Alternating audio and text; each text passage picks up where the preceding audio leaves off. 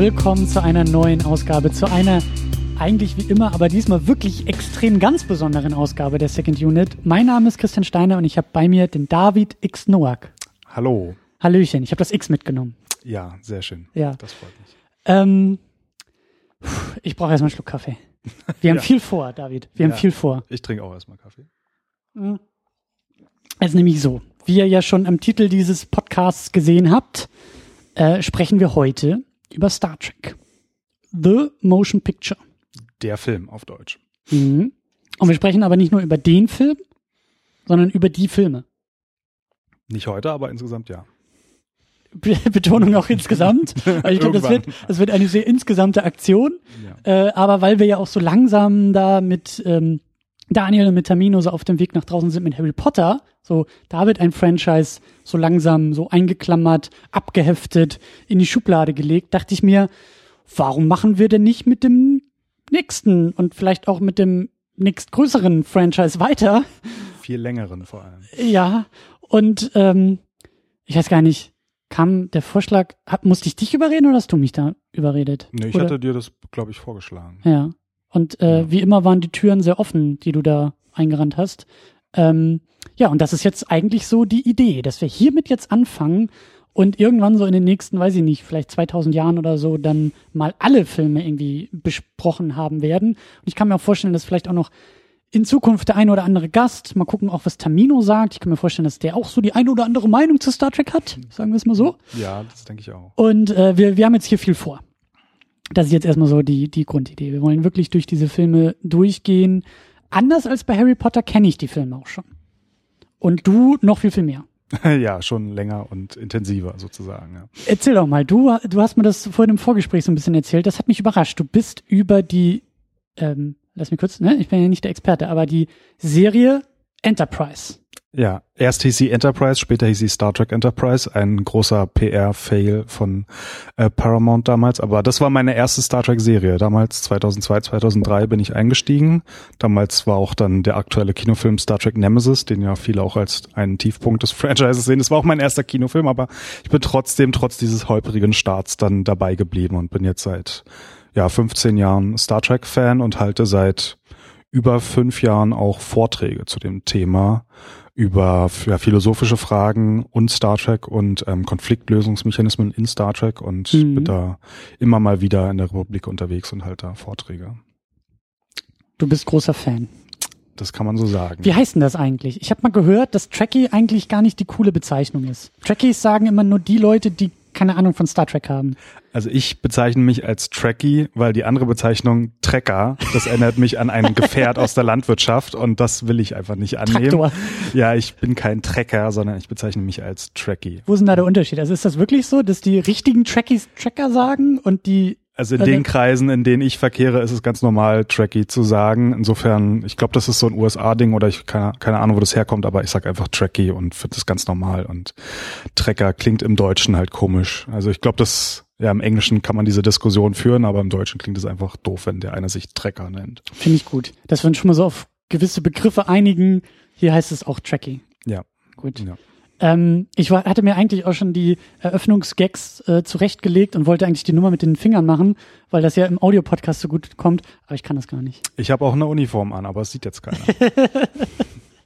Wir versuchen, wir geben unser Bestes, um hier die höchstmöglichen Star Trek, ähm, wie sagt man, Bedingungen zu schaffen. ja, die So. Nerd Points sozusagen Genau. alle Und- abzusahen. Und damit wir auch nicht bei der Besprechung dieses Filmes einschlafen, weil der Film vielleicht, Sehr gewisse- langsam ist. ja.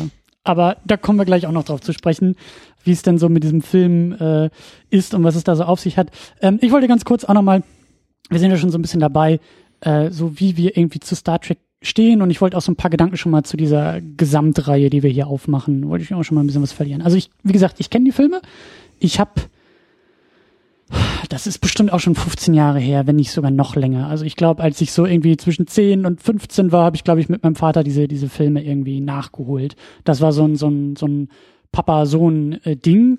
Das war dann irgendwie auch in der Nachbarschaft, da war dann irgendwie auch noch Vater-Sohn irgendwie und dann war das immer so ein, so ein Vierer, Fünfer, Sechser-Ding, was wir da aufgemacht hatten. Und dann haben wir diese Star Trek-Filme geguckt. So schön mit Papa irgendwie auf dem Fernseher Star Trek gucken.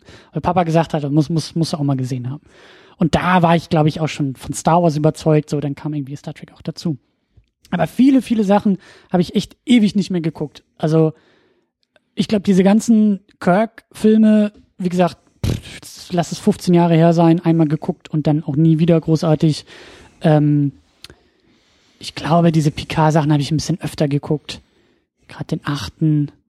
Und äh, mit Tamino hatten wir dann ja was zum, zum Into Darkness gemacht und, und also diese, diese Abrams Neu-Reboot-Geschichten auch mal so ein bisschen verpodcastet und ähm, äh, den Beyond kenne ich mittlerweile auch. Also ich kenne alle Filme, würde mich jetzt nicht unbedingt als Fan bezeichnen und ähm, hoffe auch, dass wir das ähnlich wie bei Harry Potter vielleicht auch so hinkriegen, dass ich auch dazu da bin, um mal so ein paar doofe Fragen zu stellen, äh, die man sich vielleicht gar nicht mehr traut zu fragen, was dann eigentlich jetzt so dieses Star Trek so ist und ausmacht.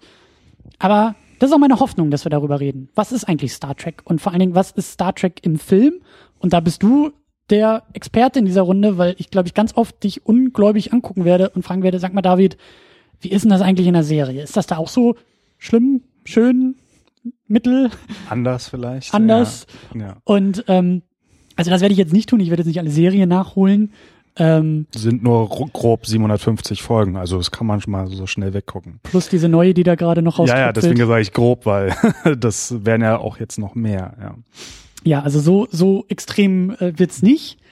Aber da bin ich sehr glücklich, dass du dabei bist, um, um diesen Horizont auch so ein bisschen mitzunehmen. Und ähm, aber wir werden uns auf die Filme konzentrieren und äh, mal gucken, was uns die Filme über Star Trek irgendwie beibringen können. Und hoffe auch vielleicht so in mir so dieses Fan-Ding noch ein bisschen größer wecken zu können. Und ich äh, spoil vielleicht auch schon diese gesamte, diese gesamte Filmbesprechungsreihe. Ich glaube nämlich auch, dass ich eher dann also dass ich vielleicht doch noch mal so eine Folge Star Trek mir angucken werde, weil ich glaube, da ist dann eher so das Star Trek zu finden, was äh, was mich auch interessieren und reizen könnte. Aber mal gucken, wie wir da hinkommen. Ja, es ist natürlich eine interessante Herangehensweise, denn viele Fans oder viele Trekkies sagen halt, in Star Trek ist am besten in der Serie und jetzt nähern wir uns über das Filmmedium daran, aber trotzdem kann man ja bei den einzelnen Filmen immer fragen, wie nah ist es jetzt an dem, was dieses Star Trek sein sollte oder was ist eigentlich Star Trek, hast du ja schon erwähnt. Ja. Ähm, aber ja, das wär, wird dann auch so ein Zickzackkurs werden, den wir dann durch die Filme ziehen und dann halt sehen werden, ja, ob das das trifft oder nicht. Und ja, wir haben jetzt einen, einen holprigen Start auch, was das angeht. Durchaus, durchaus. Aber ich freue mich. Also es ist schon mal ja. schön, dass du auch äh, dabei bist und das hm. teilst, also diese Einschätzung. Ja, du hast ja vorgeschlagen, das im Film Rauschpalast zu gucken und ich habe dann mit Werbe dagegen argumentiert und habe gesagt, so nein, lass uns mit dem zweiten anfangen. Wir können natürlich gerne im Podcast den ersten auch besprechen, aber ich glaube im Kino den zweiten, das, das hat mehr oder das, das zieht dann auch mehr, glaube ich. Das wird interessanter. Perfekte Überleitung, denn das tun wir. Wir werden den zweiten nicht nur hier im Podcast besprechen, sondern wir werden den auch im Kino gucken. Wir wollen den im Filmrauschpalast gucken am 18. November 2017, falls ihr das später hört, dann, ne, also müsst ihr Zeit reisen und zurück ins Jahr 2017 an den 18. November reisen. Und dann werden wir den zweiten Star Trek gucken. Wir werden den auf jeden Fall im O-Ton gucken. Äh, zum Zeitpunkt dieser Aufnahme mal gucken, ob wir vielleicht auch irgendwie so eine 35 mm Kopie irgendwie herbeibeamen können oder ob es dann doch eher eine Digitalfassung wird. Aber wir gucken auf jeden Fall der Zorn des Khan The Wrath of Khan? Ja, der Zorn des Khan ist die deutsche Übersetzung. The Wrath kennt man halt im Deutschen eher weniger, aber ja. Dafür haben wir jetzt in diesem Teil der Zorn des Kaki, also das, wir fangen mit einem anderen Zorn an. Genau. Und äh, ja, ich freue mich drauf. Also kommt vorbei, kommt ins Kino, ne? weil da können wir schön einen Film gucken. Da werden wir danach auch über den Film reden und da wollen wir euch auch so ein bisschen mit reinholen in diese ganze Filmbesprechung. Und äh, das wird eine große Sause und ähm, kommt vorbei findet ihr auch dann bei uns verlinkt auf der Website und beim Filmrauschpalast. Und äh, wenn ihr in Berlin seid, kennt ihr die Location ja eh, weil äh, das ist im gleichen Haus, wo wir auch unsere On-Location machen, wo wir uns einmal im Monat treffen. Also da war auch die äh, Second Unit 200 drin. Also wer noch irgendwie im Navigationsgerät vom letzten Oktober irgendwie die Adresse drin hat, einfach nochmal eingeben. Das weiß euer Navi auch. Und äh, kommt vorbei und dann äh, quatschen wir darüber. Und äh, ich muss da sagen, ich war ein bisschen naiv, weil ich dachte ja, ähm, das war so meine, meine Arbeitsthese jetzt bei dem ersten Star Trek. Ich dachte, das ist ein verkanntes, ich will nicht sagen Meisterwerk, aber das ist ein verkannter Film. Das ist so dieses, alle haben sich darauf geeinigt, der ist irgendwie zäh und langweilig und langsam. Und ich dachte mir so, ach, stimmt doch gar nicht. Der ist doch bestimmt wahnsinnig klasse und bildgewaltig und geht eher in so eine Richtung wie 2001, der mir sehr nah am Herzen steht, ist so Science-Fiction-Epos im Grunde genommen. Und äh, deshalb, weißt du, deshalb müssten wir den eigentlich auch im Kino zeigen und müssten da nochmal die Leute aus ihren Sitzen irgendwie reißen und denen nochmal erklären, warum der so geil ist. Aber als ich den dann jetzt nochmal geguckt habe, du hast schon recht. Ja, also an 2001 haben auch viele hinter der Kamera gedacht, als sie das gedreht haben, aber es war dann doch so ein Chaos und ging so durcheinander, dass dann am Ende was anderes draus geworden ist. Und vor allem ist es halt auch ein anderes Drehbuch oder größtenteils während des Films hatten sie kein Ende zum Beispiel für das Drehbuch. Also es war. Das ist immer toll bei so Filmproduktionen, ne? Ja, es war ein einziges Durcheinander und ja, es lehnt sich natürlich an 2001 an und auch an andere Robert Wise oder an Robert Wise Filme auch. Ähm, zu dem Regisseur kommen wir ja später, aber ja, es ist kein 2001 oder es ist kein verkanntes Meisterwerk. Das würden wir, glaube ich, die wenigsten sagen. Tja, hat vielleicht das Internet dann doch nochmal wieder recht gehabt. Manchmal, ja. manchmal dann ja doch. Ähm, bevor wir richtig eintauchen in den Film, machen wir natürlich noch hier unsere kleine Ehrenrunde in Richtung Patreon und ich hole wieder ganz tief Luft, um einen Haufen Namen vorzulesen, die diese Sendung hier unterstützen. Das sind Michi W., Stefan Manken, Jonas Mapace, Rochus Wolf, Alex und Inge. Und dann gibt's noch einen viel größeren Haufen, der das Ganze hier sogar mit 5 Dollar im Monat bespendet. Das sind Tahiti Su, Sultan of Swing, Markus Halmitschlager, ein gewisser David X. Noack. Keine Ahnung, wer das ist, aber der ist auch dabei. Florian Primel, Sebastian Gianferrari, Stefan, Stefan Truve, Rike, The Midlist, Kete, Playstar, Christian Schmickler, Jota, Steve Geiler, Ulf P. und Niklas Römke. Und dann haben wir noch den Thomas Jaspers dabei, der uns hier mit 10 Dollar im Monat bespendet. Guck mal, da kommst du vom Patreon zum Podcast-Teilnehmer. Ja, der Produzent muss jetzt einschreiten in die Produktion. Äh, das hatten wir auch bei Star Trek Promotion Picture sozusagen. Ja, dann erzähl mal so ein bisschen. Du hast dich da ja nicht nur eingelesen, du kennst dich da ja auch ein bisschen besser mit aus. Äh, das war, ich habe da auch nachgeguckt, das war alles sehr turbulent dieser, dieser Film? Na, erstmal der Weg hin zum Film, dass es überhaupt ein Film wurde, das war ja schon mal sehr eigenartig. Und zwar hatte 1969 NBC die Originalserie Star Trek abgesetzt. Also sie lief drei Jahre oder drei Staffeln, also ja, drei Staffeln im Fernsehen. Ähm, und NBC oder damals in den USA wurden die Zuschauerzahlen nur absolut betrachtet. Also wie viele Zuschauer haben die haben die einzelnen Folgen oder die einzelnen Sendungen und dann wurde halt danach aussortiert und erst ein Jahr später wurde eingeführt, ähm, dass die Demografiedaten angeguckt werden. Also wie viel Prozent der werberelevanten Gruppe haben es ah. geguckt.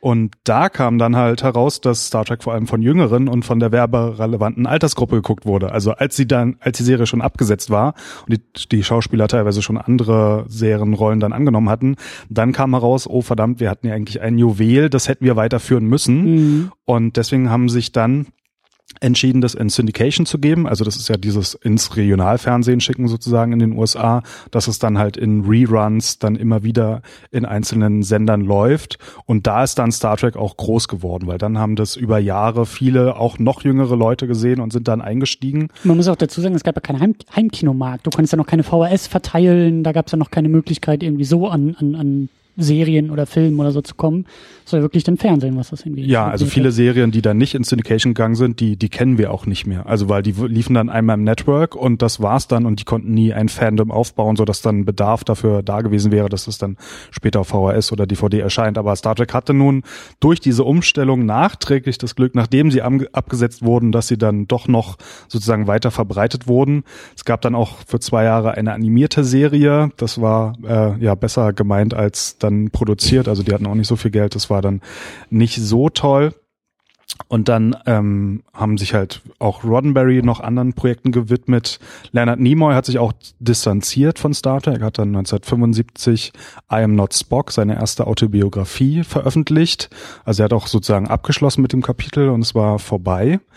Ähm, und dann aber 1975 haben die Oberen bei bei Paramount beschlossen, dass sie jetzt doch einen Kinofilm draus machen wollen, eben weil es so beliebt ist, auch in den, in den Reruns, in den Syndications. Und dann haben sie ein Skript ähm, entwickeln lassen. Ich glaube, das hieß In Thy Image. Mhm. Ähm, also es gab dann mehrere Skripte, die dann auch alle wieder verworfen wurden. Und dann aber wurde doch eine Serie angekündigt, und zwar Star Trek Phase 2. Und zwar im, ja, im Juni 1977, also einen Monat nachdem Star Wars rauskam, haben sie dann gesagt, ja, wir haben ja auch was, da steht auch Star drauf, das bringen wir jetzt ins Fernsehen. Ähm, und ja, Star Trek Phase 2 sollte diese Serie heißen. Achso, nee, da war das erst mit In the Image. Da hatte dann Alan Dean Foster, der auch ähm, der Ghostwriter für die Romanverlage von Star Wars war, also der auch bei Star Wars mit drinne hing, so indirekt so. Ähm, aber der hatte ein Skript für einen Fernsehpilotfilm geschrieben und das wurde dann später äh, ja dann zu dem Kinofilm. Und zwar, als dieses Skript vorgelegt wurde, hat einer der Studiobosse von Paramount mit der Faust auf den Tisch gehauen und sagte, sie hätten fünf Jahre nach einem Skript für einen Kinofilm gesucht und das sei es nun. Ja. Darf ich da mal so die Ja. Frage stellen? Ich weiß ja nicht, ob du da irgendwie äh, ein Gespür für hast, aber es wirkt irgendwie vielleicht auch durch diese Nähe zu Star Wars, war da auch eine gewisse, war da ein gewisser Druck irgendwie auch da? Also es wirkt, so, als ob es auf einmal dann sehr schnell gehen musste. Als ob man irgendwie vorher viel versucht hat und dann war auf einmal diese, dieser Mega-Erfolg von Star Wars da und dann, wie du gerade gesagt hast, klingt das so, als ob der Studiochef sagt so, ich habe keinen Bock mehr zu diskutieren, wir machen das jetzt. So. Ja, also Star Wars hat ja schon einen Hype ausgelöst. Also viele Filme, die wir auch heute nicht mehr kennen, die dann auch Anfang der 80er Jahre kamen, so wie Krull oder so. Das hat auch so mittlerweile sein Fandom gefunden. Aber viele Studios wollten dann darauf, darauf aufspringen und Paramount hat halt nun diese Rechte an Star Trek. Mhm. Und die wollten das dann machen. Das war dann der eine Druck, dass man sozusagen auf diesen Nachziehen Zug wollte, aufsp- ja. ja, also aufspringen will. Und der andere Druck kam dann bei Paramount aber noch hinzu. Sie hatten dann schon Werbeverträge abgeschlossen und hatten dann einseitig ein Datum festgelegt, wann der Film rauskommen sollte. Und da war die Produktion aber noch bei, lang, bei weitem nicht so lang, dass er dann auch wirklich fertig gewesen wäre. Und das hat dann nochmal extra Druck gemacht, weil da hingen dann irgendwelche Kredite mit drin und irgendwelche Auszahlungen. Und der, Film musste dann halt im Dezember 79 rauskommen. Sonst hätte Paramount einen viel größeren Schaden daran genommen, als der Film alleine hätte ausrichten können. Und deswegen, also neben dem Druck, wir wollen jetzt auch was in dieser Schiene haben, kam dann noch ein anderer finanzieller Druck. Wir müssen dazu. auch was haben. Ja, wir müssen dann auch was haben und das führte dann so zu einigen Problemen. Ähm, und das wird sich auch übrigens durch die Geschichte der Star Trek-Filme bis zu Star Trek 13 ziehen, dass bei Paramount-Filmen generell wenig Zeit ist und dass irgendwelche Studiobosse irgendwas entscheiden und dann halt irgendwas gemacht wird und irgendwie versuchen dann Leute daraus Star Trek zu drehen, aber nicht immer wird's was. So, das wird ein Trope hinter den Kulissen sozusagen sein, der uns öfter begegnen wird. Turbulente Produktionsbedingungen. Ja, immer wieder. Also wirklich von 1 bis 13, immer wieder. Krass. Wusste ich auch gar nicht, aber okay. Also dieser Film hat gewisse Geburtsschwierigkeiten gehabt. Ja, und ich weiß gar nicht, äh, also 75 hatten sie dann, nee, 77 hatten sie die Serie angekündigt und dann auch einen Regisseur, aber dann haben sie es doch umgewidmet, aber ich weiß gar nicht, wann sie den Film dann angekündigt haben. Äh, Mhm. Ja, das habe ich jetzt nicht auf dem Schirm, aber das Interessante ist, sie haben dann einen ersten Teaser rausgebracht, da hat man auch noch wenig gesehen. Äh, und Orson Welles hat damals eingesprochen, die Stimme, so äh, William Shatner ist Captain Kirk. Also das äh, kann ich nur empfehlen, sich das mal anzugucken. Das ist echt herrlich. Ja. Orson Welles hatte nichts mit dem Film zu tun, aber der kannte halt ähm, Robert Wise von anderen Produktionen und Dann Ja, hat er ihm da mal kurz ausgeholfen für den Teaser. ja, ja. die waren befreundet und Schön. wurde der mal kurz da rangeholt. Du hast mir das ja auch gerade eben gezeigt, wo wir schon bei so, bei so Anekdoten sind. Du hast ein fantastisches Filmplakat gefunden von dem Star Trek, also von dem ersten Film, das irgendwie das DDR-Plakat war. Korrekt, ja, viele Leute wissen das gar nicht, aber Star Trek The Motion Picture oder Star Trek der Film ist auch der einzige Film, der im Osten erschienen ist. Und zwar 1986, also sieben Jahre nachdem er in den USA erschienen ist und bestimmt sechs Jahre nachdem er in Westdeutschland erschienen ist, kam er dann auch im Osten raus. Und ich war auch im Bundesarchiv Filmarchiv, denn im Osten gab es da so ein ja, so ein Auswahl oder auch Zensurgremium, die das halt besprochen haben, was sie dann aus, aus dem Westen einkaufen. Mhm. Natürlich hatten sie auch ein begrenztes Budget, insofern war nicht alles möglich. Ähm, aber die haben dann auch drüber diskutiert, auch inhaltlich, was sagt der Film aus? Können wir das unseren Zuschauern zumuten? Also es war ja diese bevormundende Art dieses Staates, aber das war dann auch ganz interessant, dann so ja Gewerkschaftsfunktionäre aus der DDR oder so dann darüber reden zu oder also zu lesen, was sie zu diesem Film gesagt haben. Und sie haben sich dann am Ende entschieden, den einzukaufen und haben den dann veröffentlicht. Und das heißt, da gibt es wirklich Akten, die immer noch in diesem Archiv irgendwie liegen und in diesen Akten ist dann dieser, diese interne Einschätzung des Filmes irgendwie dann auch nachzuverfolgen. Ja, das ist dieser Äh, ich weiß nicht mehr, wie dieses Gremium hieß. Also es ist auch schon Jahre her, dass ich das gesehen habe, aber äh, da kann man hier ins Bundesarchiv Filmarchiv gehen. Hier in also. Als, als ich in, da war, da war das in, in Berliner Platz in Berlin. Und da hat man sich angemeldet. Da, damals durfte man auch keine Handys mitnehmen. Also ich hoffe, das haben sie mittlerweile geändert. Äh, aber da konnte man dann hingehen und dann konnte man sich die Akten da durchlesen und Notizen machen. Gibt's denn da auch, äh, als nur wirklich als Randnotiz, gibt's da dann auch Akten zu unveröffentlichten Filmen? Also Einschätzungen, die sozusagen negativ in den Akten drinstehen, dass da wirklich dann irgendwie der Stempel draufsteht und sagt, das ist nichts für die DDR. Für die Ich habe jetzt nur nach The Motion Picture gesucht, Mhm. so. Äh, aber theoretisch müsste das das ja auch geben. Also ich wäre natürlich interessant, ob sie Star Trek 2 auch noch besprochen haben, aber das wäre dann noch mal ein paar Jahre später, das wäre wahrscheinlich 89, 90. Ist vielleicht schon zu knapp, aber theoretisch also sind diese Akten von diesem Gremium. Vielleicht haben sie die aber auch vernichtet, als sie, wenn sie das besprochen haben und dann verworfen haben. Also ich weiß nicht, ich habe nur nach Star Trek The Motion Picture gesucht und bin da fündig geworden und das war, war Das sehr interessant. das Klingt aber nach einem wahnsinnig guten Hausaufgabenprojekt für alle Menschen, die hier in Berlin sitzen und sagen, äh, ich hab Bock auf diese Akten. Also Ja, ich hab ja. Bock auf diese Akten, muss ich gestehen. Das klingt wahnsinnig heiß, da mal irgendwie nachzulesen, was da so, was da so äh, zu finden ist. Ja. Tja. Star Trek. Ne? Mhm. The Motion Picture.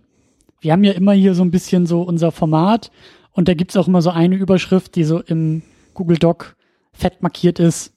Plot.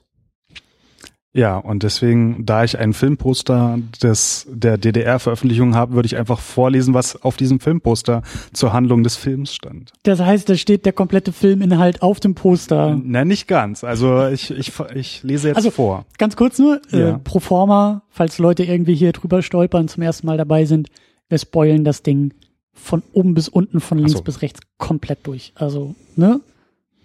Wisst ihr Bescheid? Guckt den Film, kennt den Film, dann könnt ihr hierbei bleiben. Ist ja auch schon fast 40 Jahre alt. Also insofern, ja, langsam können die Leute das auch mal geguckt haben. Ja, ich weiß ja nicht, das ist das Internet hier, so, da muss man immer ein bisschen aufpassen. Also auf dem Poster stand höchste Alarmstufe im Weltraumzentrum. Ein unbekannter Flugkörper nähert sich der Erde. Die Signale der Kosmos-Experten bleiben unbeantwortet. Können die Eindringlinge sie nicht verstehen oder wollen sie es nicht? Sind es lebende Wesen oder Maschinen, die das UFO steuern? Fragen und Rätsel für die Mannschaft des Raumschiffes Enterprise, das zu einem wagemutigen Erkundungsflug in unbekannte Sphären aufbricht. Ja, Das war's. Ist immerhin die erste Hälfte des Films, würde ich sagen. kommt hin, ja. Ja, also nach 35 Minuten verlassen sie ja erst das Raumdock und dann irgendwie nach 50 Minuten treffen sie auf die Sonde. Insofern ist hier 50 Prozent eingeschätzt und das Finale bleibt halt offen. Und gut, ich, es hätte ja auch sein können, dass da irgendwie die komplette Nummer so durchgenudelt wird, das- aber Nee, die wollten ja auch die Filme äh, bewerben oder dann, dass die Leute reingehen. Insofern, es war zwar Sozialismus, aber trotzdem sollten die Leute sich ja die Filme auch angucken. Ähm, weißt du eigentlich, ob es da eine eigene Synchronfassung irgendwie hier in der DDR gab?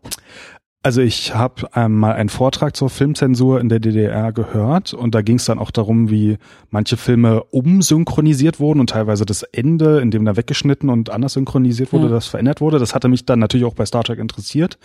Aber also weil du jetzt gerade von, von Kosmos gesprochen hast, so, Ja. würde mich jetzt einfach, vielleicht haben sie da Kosmonauten irgendwie draus gemacht oder so, das wäre ganz, ganz witzig. nee, das wäre besonders interessant gewesen, aber das war nicht. Sie haben dann den Film so, wie er in Westdeutschland erschienen ist und so, wie wir ihn heute auch als die, die Fassung kennen, Mhm. So ist er dann auch in der DDR erschienen. Da war nichts, was sie, was sie rausnehmen muss, mussten aus ihrer Sicht sozusagen oder wollten. Das Mhm. war kein Thema. Mhm. Ja, lass mal noch ein bisschen hier durch den, durch den Cast stampfen. Du hast schon erwähnt, Robert Wise ist der Regisseur des Filmes. Das ist das Schöne, ich habe jetzt mich nicht großartig vorbereitet und werf dir einfach mal diese Frage zu. Äh, hat der Mann viel mit Star Trek zu tun gehabt oder danach noch? Oder ähm, Nein, so überhaupt nicht kann man das zusammenfassen. Also Robert Wise kannte Star Trek vorher nicht, als er da angeheuert wurde. Ähm, das ist übrigens auch ein Trope, was uns über die Filme begleiten wird. das heißt, die Regisseure von Star Trek die kennen kennen Star Trek selten. vorher Star Trek nicht lange, sagen wir es so. Also natürlich arbeiten sich die Leute dann rein, aber jeder sieht dann was eigenes, aber sie waren nie vorher überzeugte Fans. Äh, und Robert Wise war aber nicht irgendwer. Also Robert Wise war ein ganz ähm, bekannter Regisseur, hatte nämlich in den 50er Jahren The Day the Earth Stood Still gemacht, also Ah. ein Science-Fiction-Klassiker. Und ähm, er hatte Anfang der 70er Jahre The Andromeda Strain gemacht. Also ähm, Im Deutschen heißt er auch The Andromeda Strain, tödlicher Staub aus dem All. Habe ich auch nochmal als Vorbereitung hier auf diesen Film geguckt. Da gibt es nämlich viele interessante Parallelen zu dem Andromeda Strain äh, muss man sagen, das war eine Romanvorlage von Michael Crichton, der später auch Jurassic Park und Timeline geschrieben hat. Mhm. Crichton war damals 27 oder 28 Jahre alt, also war noch verdammt jung und hat halt dieses Buch geschrieben und dann ist dieser Film draus geworden. Ähm, und auch hinter der Kamera, also sowohl Robert Wise als der Regisseur, als auch Douglas Tremble, der die Special Effects gemacht haben, die haben sich dann bei Star Trek The Motion Picture wiedergesehen und auch von der Thematik, da werden wir ja dann später drauf eingehen, aber gibt es da einige Parallelen zu Star Trek, obwohl dieser Andromeda Strain halt auf der Erde spielt. Also nur kurz als Zusammenfassung, ähm, ein Satellit stürzt auf die Erde, da ist irgendein tödlicher Staub aus dem Weltall drin, ein ganzes Dorf wird dahin gerafft, bis auf zwei Leute, ein kleines Kind und ein alter Mann. Und dann kommt halt ein Forschungsteam in Schutzanzügen dahin. Dann wird das alles unter die Erde gebracht in eine geheime Basis. Dann kommen alle Forscher dahin und es dauert eine Stunde lang, bis sie dann im Labor sind. Also wirklich die erste Hälfte des Films ist nur, sie kommen zu dem Labor, um sich das anzugucken. Und dann ist die zweite Stunde des Films, sie müssen jetzt in dem Labor klären, was ist das Problem, wie kriegen wir es gelöst. Und in den letzten fünf Minuten ist es dann aufgelöst und alle gehen wieder nach Hause. So, ähm, also auch wie der Film aufgemacht ist, gibt es da Parallelen zu Star Trek The Motion Picture. Mhm. Ich hatte auch, ich hatte mal an der Uni auch so ein Science-Fiction-Seminar. Ah, da ging es auch um, um äh, ich glaube, wir haben mit Metropolis angefangen und haben versucht, uns auch so ein bisschen durch die Geschichte zu arbeiten.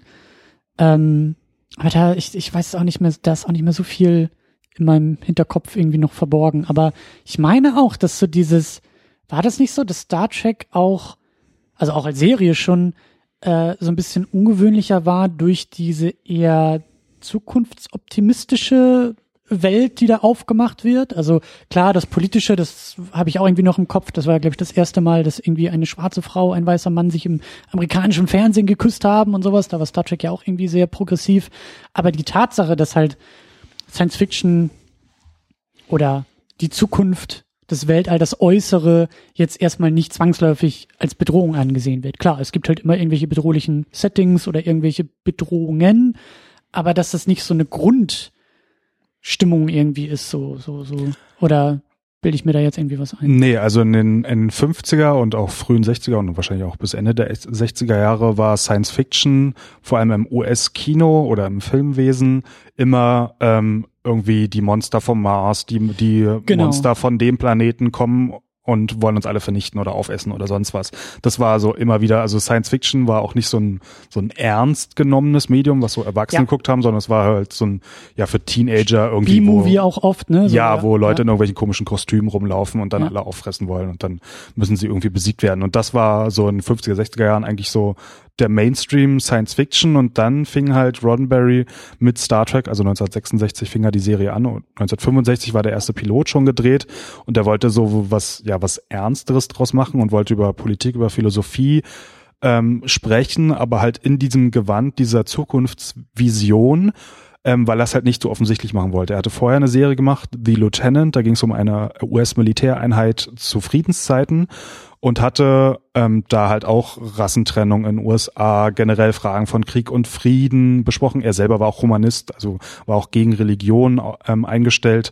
Und diese Serie wurde dann abgesetzt wegen des Vietnamkrieges. Also sie spielte in Friedenszeiten, aber trotzdem Militär wurde als toxisches Thema angesehen. Und deswegen ist er dann auf diese eigentlich geniale Idee gekommen und hat dann gesagt, okay, wenn ich es jetzt einfach 300, 400, 500 Jahre in die Zukunft verlege und dann halt auf einer philosophischen oder auf einer Metaebene diese Probleme bespreche, ähm, dann kann ich das verpacken und sozusagen an der Zensur vorbei, das klingt jetzt wahrscheinlich schlimmer als es war, aber da wo, also an den Studiobossen vorbei, mhm. dann so, ja, meine, meine Talking Points setzen und meine Botschaften rüberbringen und dadurch, dass es ja alles in der Zukunft ist, ist es ja auch kein Problem. Roddenberry ist auch ein gutes Stichwort. So, er ist ja der Kopf von Star Trek oder das Herz von Star Trek oder das wichtigste ja. Organ von Star Trek, sagen wir es mal so, ja. der sich das Ganze erdacht hat und eben dann als Serienform gleich erdacht hat oder ja. Hat er erst irgendwie Bücher geschrieben oder, oder wie, wie hat das funktioniert? Ähm, nee, also er war eigentlich Pilot im Zweiten Weltkrieg, danach auch in Friedenszeiten. Er ist auch mit seinen Flugzeugen zweimal abgestürzt. Einmal über Syrien, über Days Azor, aber hat beide Male überlebt. Ähm, ist dann Straßenpolizist geworden, also so Motorradcop auf den Straßen von LA und durfte dann immer Reden schreiben für seinen Chef, der halt irgendwie der Polizeiabteilungsleiter oder so war, aber durfte dann so PR machen oder mhm. halt schreiben. Und ähm, ja, er hat dann angefangen, so Skripte zu schreiben, so vor allem für Kriminalserien, für Fernsehserien. Und dann hat er sich halt seine erste Serie ausgedacht, The Lieutenant ähm, die dann halt wegen dieser Toxic oder wegen dieses gefährlichen Inhalts dann abgesetzt wurde. Und Star Trek war dann schon seine zweite Idee. Aber dann muss man wissen, nachdem das dann abgesetzt war, er hatte sich dann auch abgewandt, hat dann in den 70er Jahren auch andere Sachen gemacht. Also ein Film, den er in den 70ern gemacht hat. Ähm, der ist auch in den Top 10 von Quentin Tarantinos Lieblingsfilm. Der heißt im Deutschen Der Sex-Lehrer-Report. äh, also er hat auch so ganz andere Sachen gemacht, ähm, aber eigentlich ist es so ein College-Krimi. Also der deutsche Titel, der geht, glaube ich, auch voll daneben so. Ähm, aber ähm, ja, also der, er hat auch andere Fernsehsachen geschrieben. Er hat ja dann später auch dieses Andromeda entwickelt, was dann nach ihm erst verfilmt wurde. Ähm, aber ja, er war halt ein Fernsehschreiber und hat das okay. halt als Fernsehding geschrieben. Und hier hat er auch nicht das Drehbuch geschrieben. Also in den Credits steht jetzt äh, Harold Livingston hat das Screenplay gemacht, äh, basierend auf einer Story von Alan Dean Foster. Und das alles basiert natürlich auf den Figuren created by Gene Roddenberry. Aber ähm, ja. Wie, also, weil du sagst, wenn er sich in den 70ern abgewandt hat, war er denn jetzt wieder dabei oder wie? Na, 75, als sie halt angefangen haben, erstmal einen Film und dann halt diese Serie zu entwickeln, mhm. da war er dann halt wieder dabei, hatte zwar nebenbei noch andere Filme produziert, ähm, aber er war an Bord, aber trotzdem auch ein Erfinder der Serie, schreibt ja nicht alle Drehbücher selber. Und Alan Dean Foster hatte dieses Skript halt als, als Pilotfilm für die neue Serie gepitcht gehabt. Mhm. Ähm, und der Livingston, das war einer der Oberen von Paramount. Also der wollte eigentlich jemanden anheuern, der da rumschreiben soll, aber ähm, hat dann auch mehrere Leute abgelehnt und hat es am Ende dann selber geschrieben. Aber es war sozusagen sein Baby. Äh, und er selber hatte aber gar nicht so viel Erfahrung, Screenplays zu schreiben okay. oder so. Äh, auch in der IMDb, glaube ich, findet man kaum was, was er überhaupt gemacht hat, aber es war dann so sein Ding und er hat es dann geschrieben. Wobei das Interessante ist, während der Film lief, wurde das Drehbuch ja immer weiter umgeschrieben und wie gesagt, es gab auch lange Zeit kein Ende. Und Roddenberry hatte auch immer viel rumgeschrieben und das also es war ein einziges Chaos hinter der Kamera und es lief teilweise so, dass dann Livingston Sachen eingereicht hat und Roddenberry hat unabhängig davon auch eigene Entwürfe für neue Seiten im Drehbuch eingereicht und dann lagen die bei Robert Weiss auf dem Schreibtisch und man weiß bis heute teilweise nicht, was dann verfilmt wurde. Also ähm, okay. Ja, und eben wegen dieser chaotischen Produktionsbedingungen wurde dann später auch Roddenberrys Rolle ähm, ja zurechtgestutzt, aber er hatte dann da Intrigen gesponnen und wollte auch ein Story-Credit bekommen, also war ja natürlich ein Hollywood-Film, erster Hollywood-Film. Mhm. und es war ja sein Baby, aber es hat er dann nicht bekommen. Ähm, und ja, das Weil, war sehr mal gucken, schwierig. Mal gucken, ob wir das irgendwie auch äh, durch die Reihe quasi mitschleppen können, aber ich finde halt diese, diese Person Roddenberry als Schöpfer dieser Star Trek Kreation. Da bin ich mal gespannt, wie sich da irgendwie das Verhältnis auch, auch wandelt. Er ist ja irgendwann auch verstorben und, und äh, da hoffe ich, dass wir da auch so ein bisschen drüber sprechen können, wie da vielleicht auch sozusagen so sein, sein Geist irgendwie in dieser Serie strahlt und wo er vielleicht irgendwie auch mehr in der Produktion drin war und wo er vielleicht weniger in der Produktion drin war. Weil ich meine auch mal gehört zu haben, dass er da auch irgendwelche Regeln mal so aufgestellt hat. Hattest, du das nicht, glaube ich, auch mal in einem Vortrag irgendwie erzählt? Irgendwie auch so was Konflikte angeht, dass irgendwie Roddenberry ja. gesagt hat, es dürfen keine Konflikte innerhalb der Crew, glaube ich, irgendwie stattfinden, sondern immer nur mit diesem Äußeren und äh, dass da irgendwie so Regeln aufgestellt wurden und und die Frage, ob ob die irgendwie noch eingehalten werden oder nicht und so. Ähm. Ja, das war schon in der Originalserie so, dass also eine Staffel hat er über 24 Folgen damals sogar und natürlich war klar, dass nicht ein, eine Person alle Drehbücher schreiben wird und damals hatte er die Star Trek Bibel verfasst, mhm. die dann halt prägend für diese erste Serie war, aber da wurden dann Regeln aufgestellt, die sich dann auch in Next Generation, also Ende der 80er, Anfang der 90er Jahre fortgesetzt haben und teilweise bis heute gelten und eine dieser Regeln ist halt, dass ähm, sie sozusagen in einer Utopie leben und die Menschen untereinander auf dem Schiff keine Probleme verursachen. Also die haben keine Konflikte miteinander, sondern die diskutieren vielleicht mal, aber sie lösen zusammen Probleme, aber sie haben keine Probleme untereinander, was dann in den 90er Jahren, als es dann mehrere Star Trek-Serien parallel gab, zu diesem Trope führte, dass es immer den Jerk Admiral gibt. Also das gibt dann immer andere Vorgesetzte jenseits des Schiffes, die dann immer Verräter sind oder ah. irgendwelche irgendwie aggressiv sind, aber die dann sozusagen den Konflikt von außen reintragen, während aber in der Crew es sozusagen keine Konflikte geben darf. Mittlerweile hat sich das auch aufgelöst. Also auch jetzt in der neuesten Serie gibt es jetzt auch Konflikte untereinander. Insofern haben sie sich davon getrennt, aber das war eine der Sachen, die sich Roddenberry da ausgedacht hatte. Teil seiner Utopie. Ja, als Teil seiner Utopie. So, und das, das sieht man ja auch schon, auch schon im Cast und, und zu der Zeit und auch zu der Serienzeit. Es ist ein sehr diverser Cast, der da, der da stattfindet, ne? Also klar, William Shatner als Captain Kirk, Leonard Nimoy als Spock, äh, DeForest Kelly, Dr. McCoy, so die drei wichtigsten, die irgendwie dabei sind. Aber George Takai als Zulu. Ja. Ähm, Walter König als Chekhov. Chekhov, der ja äh, mit russischem Akzent unterwegs ist. Ja, hm? ist zwar ein deutschstämmiger Schauspieler, aber er spielt einen russisch, russischen ähm, Piloten oder ähm, ja, Offizier an Bord der Enterprise. Ja, dann ist es korrekt, Nichelle Nichols als Uhura. Ja, Nichelle Nichols. Ähm, und dann die allergrößte Minderheit überhaupt, äh, James Duran als Scotty, auch ein Schott ist dabei. nee, aber er, er, spielt einen Schotten, aber ich glaube, er war gar kein, er war Brite, aber naja, aber ja. Aber halt diese Idee, ne, also wirklich zu sagen, dass die realweltlichen Konflikte, der Kalte Krieg halt schon in Star Trek gelöst ist. Es gibt ein friedliches Miteinander. Das äh, ziehe ich auch immer am, am, als, als, als Beispiel bei 2001 irgendwie noch dazu. Der ähm, der amerikanische Astronaut, der in der äh, Weltraumstation sich da bei einem Tee mit einem Russen irgendwie unterhält und äh, auch da irgendwie bereist man gemeinsam die Sterne. So, das war halt zu der Zeit Science Fiction. Also das allein ist schon Science Fiction, unabhängig von der Enterprise im Weltraum, aber dieses Miteinander und der Austausch, so das ist ja auch dann Teil der Roddenberry-Utopie. Ja, definitiv. Also George Takei selber hat ja als Kind noch ähm, im Internierungslager gelebt, weil in den USA ja japanischstämmige Bürger ja. in Internierungslager gesteckt wurden. Und dann sitzt er als gleichberechtigter Offizier mit auf der Brücke, genau wie ähm, Walter König dann als der Russe, also ja. Chekhov. Nicht von Anfang an dabei, aber dann im Laufe der Serie schon. Ähm, das war natürlich ähm, ein Zeichen, okay, diese Konflikte, die wir in den 60er Jahren da damals hatten, die sind dann gelöst. Und und auch in der Star Trek Bibel stand halt, dass sich das aufgelöst hat. Da stand da nicht drin, wer gewonnen hat, so, sondern einfach nur, dass die Technik sich weiterentwickelt hat und die Probleme haben sich halt geklärt. Ähm, und ja, das ist halt ein Teil dieser, dieser Zukunftsutopie. Und der, ähm, der ursprüngliche Pilot von Star Trek, The Cage, damals gab es noch nicht Captain Kirk, sondern es war noch ein anderer Captain, Captain Pike. Was? Ja, der war 1965 gedreht worden, wurde dann aber vom Studio abgelehnt. Ähm, und dann wurde nochmal viel umgeschrieben, auch umbesetzt, ja. äh, unter anderem ein neuer Arzt. Also Spock war damals schon dabei, aber der Arzt und ähm, der Captain waren noch andere. Und damals war noch eine Frau erster Offizier, Major Barrett, die dann in diesem Film, den wir jetzt gesehen haben, die die zweite Ärztin gespielt hat. In, Im Laufe der Serie war sie die Krankenschwester. Mhm. Ähm, und ähm, ja, die Studiobosse haben halt gesagt, sie wollen keinen Alien auf der Brücke haben und keine Frau. äh, und Roddenberry hat es dann später als Anekdote so erzählt, naja, er hat dann die Frau rausgeschrieben und geheiratet und hat dann den Alien zum ersten Offizier gemacht, weil mit den spitzen Ohren, das, das haben, hat man dann gerade so noch durchbekommen bei den Studiobossen. Und er meinte, andersrum wäre es wahrscheinlich damals nicht gegangen.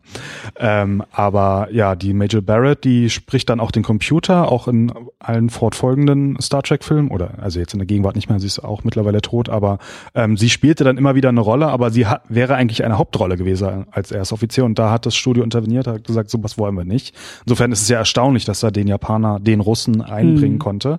Ähm, aber ähm, ja, das war halt immer ein Teil seiner Vision, dass Frauen, dass Aliens, dass alle Menschen auf unserer Welt, dass die gleichberechtigt sind und dort friedlich miteinander ja Probleme lösen. Und vor allen Dingen ja auch die große Erfüllung der Vereinten Nationen durch die Sternenföderation, also dass wirklich die Erde als Gemeinschaft auftritt. Ja, in der, also es gibt ja eine Szene in dem Film jetzt, wo sie in so einem großen Besprechungsraum sind und da hängt dann auch eine Flagge der Vereinigten Föderation der Planeten mhm. und die sieht halt so ähnlich ja. aus wie eine UNO-Flagge. Also es ja. hat schon was von wegen, wir haben uns dann in der UNO zusammengefunden und dann noch andere Alien-Völker gefunden und wir sind in dieser UNO zusammen und wollen jetzt ja Probleme lösen oder auch Konflikte zusammen lösen. Aber ja, das ist, ist sozusagen eine Weiterentwicklung davon. Du hast gerade eben auch von diesem, äh, was war das, der, der Jerk Jerk Captain Admiral. Admiral Äh, ist das hier der, der Decker? Stephen Collins als Decker? Nee, der ist ja noch Jerk ist er nicht unbedingt, aber Na, da haben wir dann schon einen Konflikt sozusagen in der Crew. Ähm, aber das ist noch sozusagen ein Überbleibsel aus dieser Produktionsgeschichte von Phase 2, weil Leonard Nimoy wollte ja aussteigen. Also wie gesagt, er hatte eine Autobiografie mit dem Titel I am not Spock geschrieben und hatte auch noch irgendwelche Geldprobleme mit Paramount und meinte, solange die nicht geklärt sind, komme ich eh nicht zurück. Und deswegen hatte man sich drei neue Charaktere ausgedacht, die dann sozusagen, also auch jüngere Leute, die dann in diese Serie mit reinkommen sollten. Das waren halt Elia, dann halt der Decker als war das auch schon die, äh, Entschuldigung, die Persis Kambata? Ja, das Also die gleiche Schauspielerin? Also die Schauspielerin hat auch Screentests gemacht, noch in der in der Serienuniform, die ich auch selber anhab. Mhm. Ähm, und da findet man auch Bilder im Internet. Die war da vorgesehen und dann gab's noch einen dritten, einen Vulkanier, Xon, gespielt von David Goutreau, also ich glaube ein Kanadier. Der kommt auch in dem Film vor, aber nicht als Vulkanier. Der ist am Anfang auf dieser Raumstation, die die ersten Signale aufnimmt. Ähm, die sollten dann sozusagen Spock ersetzen und noch ein bisschen die Crew verjüngen, weil die Leute waren ja auch schon ein bisschen älter dann ähm, zu dem Zeitpunkt. Äh, den Xon hat man dann ganz gestrichen, Spock ist ja dann wiedergekommen und deswegen hat man nun ja zwei Kandidaten für den Platz des ersten Offiziers gehabt und Also es, es ist dieser inhaltliche Konflikt auch so ein gewisser Meta-Konflikt, dass sich der äh, gute Stephen Collins wahrscheinlich auch gedacht hat, ey, Shatner, was soll das? Das hätte hier meine Nummer sein können. So. Na, da muss man dazu wissen, Stephen Collins kannte Star Trek vorher auch nicht. Also der ist da einfach nur rangegangen. Ähm, er wollte mit Robert Wise zusammenarbeiten, mit dieser Legende des Science Fiction Mhm. oder äh, generell Regisseurlegende. Also er ist später auch Vorsitzender, glaube ich, der Motion Picture Association of America geworden. Also er war halt ein, ein großer Re Filmemacher zu dieser Zeit. Äh, einer seiner ersten Arbeiten ähm, beispielsweise war ähm, im, im Schneideraum von Citizen Kane. So war er damals äh, eingestiegen und ähm, in der Tradition des klassischen Old Hollywood halt Mhm. dann halt immer weiter aufgestiegen. Also dann selber Cut übernommen und irgendwann Regisseur übernommen. Mhm. Ähm, das ist, ja, und deswegen Wise war die Legende und diese Fernsehdarsteller, die da auch in diesem Kinofilm mit äh, gespielt haben, die wird der Decker-Darsteller wahrscheinlich gar nicht gekannt haben und hat sich einfach gedacht, das ist nur eine Rolle, ich bin nur ein Film dabei und das okay. war's. Ja, okay. Ja, aber das ist halt auch so ein, so ein zentrales Ding, ne? Also der Film zelebriert in meinen Augen diese, also ich habe diese, ich habe diesen Serienhintergrund ja nicht, ne? Aber es geht Mhm. schon sehr, sehr stark ähm, im ersten Akt darum, also so eine gewisse Sentimentalität, so eine gewisse Nostalgie auch für diese Hauptcrew und Captain Kirk oder Admiral Kirk ist er ja hier, glaube ich, auch, der da wieder so sein Schiff übernimmt. Und da muss ich wirklich sagen, als jemand, der jetzt kein großer Star Trek-Fan ist, aber wie großartig einfach draufgehalten wird, als sich Kirk der Enterprise nähert und also da ging bei mir die ganze Haut hoch, obwohl ich gar nicht wusste, warum, außer einfach nur, dass ich sagen konnte, wie geil sieht das bitte schön aus. So. Ja, das sind meine Lieblings sechs Minuten im Film, in denen Ja. nicht gesprochen wird und sie einfach nur in einen Shuttle steigen und sechs Minuten lang zur Enterprise fliegen. Ich meine, der Film gilt ja auch, und da bin ich ja auch dabei, der ist ein bisschen zäh und ein bisschen lang und langatmig, aber ganz ehrlich, dafür sechs Minuten nicht zu opfern, sondern sich zu gönnen, wie Kirk da auf dieser Enterprise ankommt. So, das hätten auch zwölf sein können, hätte sie an anderer Stelle irgendwie Nummer zwölf rausgeschnitten. Also, Ja, also das ist der einer oder finde ich der der schönste Moment im Film und dazu muss man auch wissen, es war halt eine Fernsehserie in der zweiten Hälfte der 60er Jahre und sie hatten Mhm. zwar irgendwie so ein Mhm. Enterprise Modell, was dann irgendwie mal gezeigt wurde, wie das vor anderen Raumschiffen steht oder mal um so einen Planeten rumfliegt, aber sonst Effekte hatten sie ja kaum. Und dann haben sie auf einmal ein Kinobudget auf der großen Leinwand, dann mit Bluescreen waren auf einmal ganz andere Sachen möglich und auch dann das die das erste Mal Warp fliegen. Das hat man in der Serie nie gesehen, weil es war einfach nur so, okay, wir gehen jetzt auf Überlichtgeschwindigkeit und dann zack, wir sind da. zack, wir sind da, ja. Und dann in diesem Film sehen wir dann auf einmal, wie diese Farbstrahlen sozusagen da rauskommen und sie dann da reinfliegen und das ist ja ja, es ist ja auch fast eine Viertelstunde, wie sie dann das erste Mal da Warp fliegen. Ähm, das, ja, da wollten sie natürlich auch zeigen, was sie jetzt auf einmal können. Ähm, und andererseits muss man sagen, ähm, da sehe ich auch ein bisschen die Handschrift von Robert Wise. Also wie gesagt, The Andromeda Strain von 1971 ähm, kann man äh, leicht finden im Internet, den mal zu schauen. Ähm, der zeigt halt gern Leute beim Arbeiten. Mhm. Also in diesem Andromeda Strain, es geht halt wirklich eine Stunde lang darum, wie sie durch eine Schleuse nach der anderen geschleust werden, um dann irgendwie ja virenarm dann mhm. endlich in dieses Labor zu kommen, um dann da an dem Problem zu arbeiten. Aber dieser Weg dahin ist, wie gesagt, 50 Prozent des Films. Und es ist ja hier jetzt auch. Wir brauchen 35 Minuten, ehe die Enterprise das Raumdock verlässt. Mhm. Und die Geschichte ist ja, die Enterprise fliegt dahin, äh, löst das Problem und dann ist der Film vorbei. Also, aber bis sie losfliegt, haben wir erstmal eine halbe Stunde und dann funktioniert der Transporter nicht und dann müssen die mit Shuttle fliegen und dann kommt ähm, Spock noch von der anderen Seite mit einem anderen Shuttle und so und das wird ja einfach zelebriert. Also ich glaube, der der Wise, der mochte das einfach so Leuten dann in der Zukunft oder in diesem utopischen Szenario beim Arbeiten zuzusehen und äh, ja, also einerseits ist wird natürlich auch Roddenberry sich gedacht haben, endlich können wir hier zelebrieren, was wir mit dem Effektbudget in den 60er Jahren nicht konnten, aber andererseits ist es auch so ein bisschen Handschrift von Robert Wise, würde ich sagen. Mhm. Und das zieht aber auch für dich, oder? Als Star Trek-Fan? Also zumindest so diese, dieses, ich sag, also für mich ist es so ein bisschen Nostalgie, Sentimentalität, so dieses Zusammenkommen, dieses Zusammenführen, das Zusammenbringen auf der Enterprise. Das ist ein verdienter Moment. Das passiert nicht einfach so. Das ist das wirft den Blick, finde ich, auch so stark zurück, oder? Na, das ist ja auch ein, ein, ein Thema des Films. Also während die sozusagen in den 60er Jahren dann so als Cowboys gemeinsam ausgeritten sind und ein Team waren, mhm. sind sie ja nun über zehn Jahre später deutlich gealtert. Also sie versuchen sich zwar, oder versuchen zwar jung auszusehen, aber sie sind ja doch deutlich Shatner zieht nochmal ein bisschen den Bauch ein, aber das bringt auch nicht so viel. Ja, der hat auch irgendwie irgendeine krasse Diät noch gemacht, um dann irgendwie nochmal schmaler zu werden, um dann wieder äh, besonders sportlich als, als Captain da auszusehen.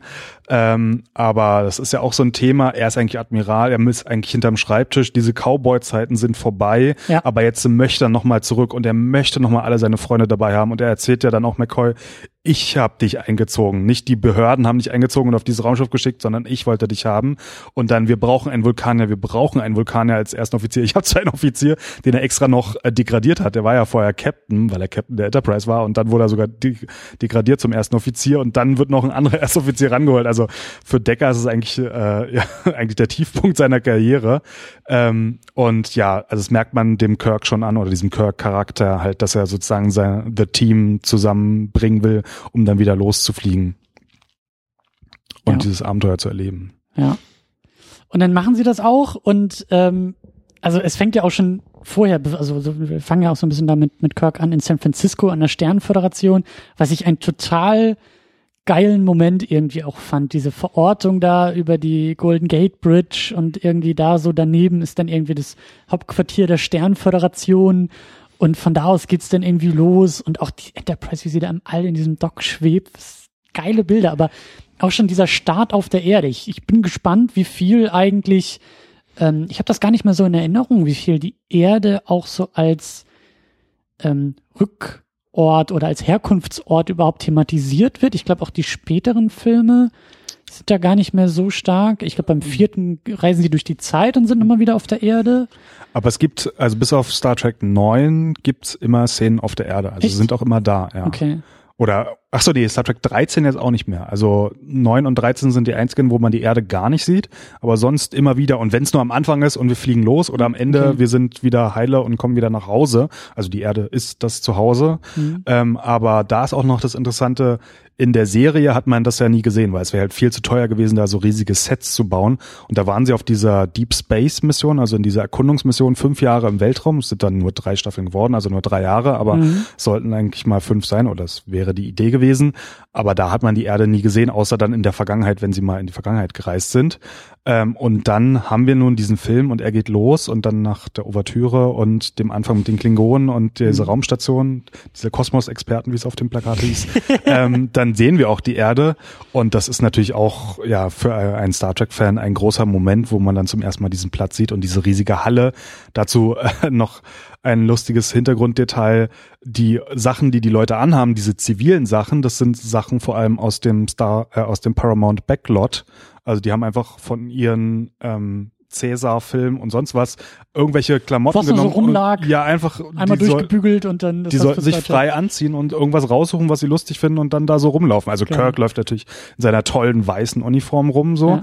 aber sonst die anderen, die haben halt irgendwelche Requisiten an, die halt gerade so passten, weil wer weiß, wie die Zivilisten im 23. Gibt es denn eigentlich einen Grund, dass San Francisco die Zentrale für die Sternföderation irgendwie ist? Gibt es da irgendeine Verbindung oder so, dass Roddenberry sagt, ich, äh, Nee, mein, das, meine Stadt? also nicht, dass ich wüsste und ein Detail noch, es ist nicht die Zentrale der Föderation, sondern die, die Zentrale des Stern, der Sternflotte und auch da ist die Akademie der Sternflotte. Aha. Und die Föderation hat als Hauptstadt Paris. Das kommt dann später in den Film.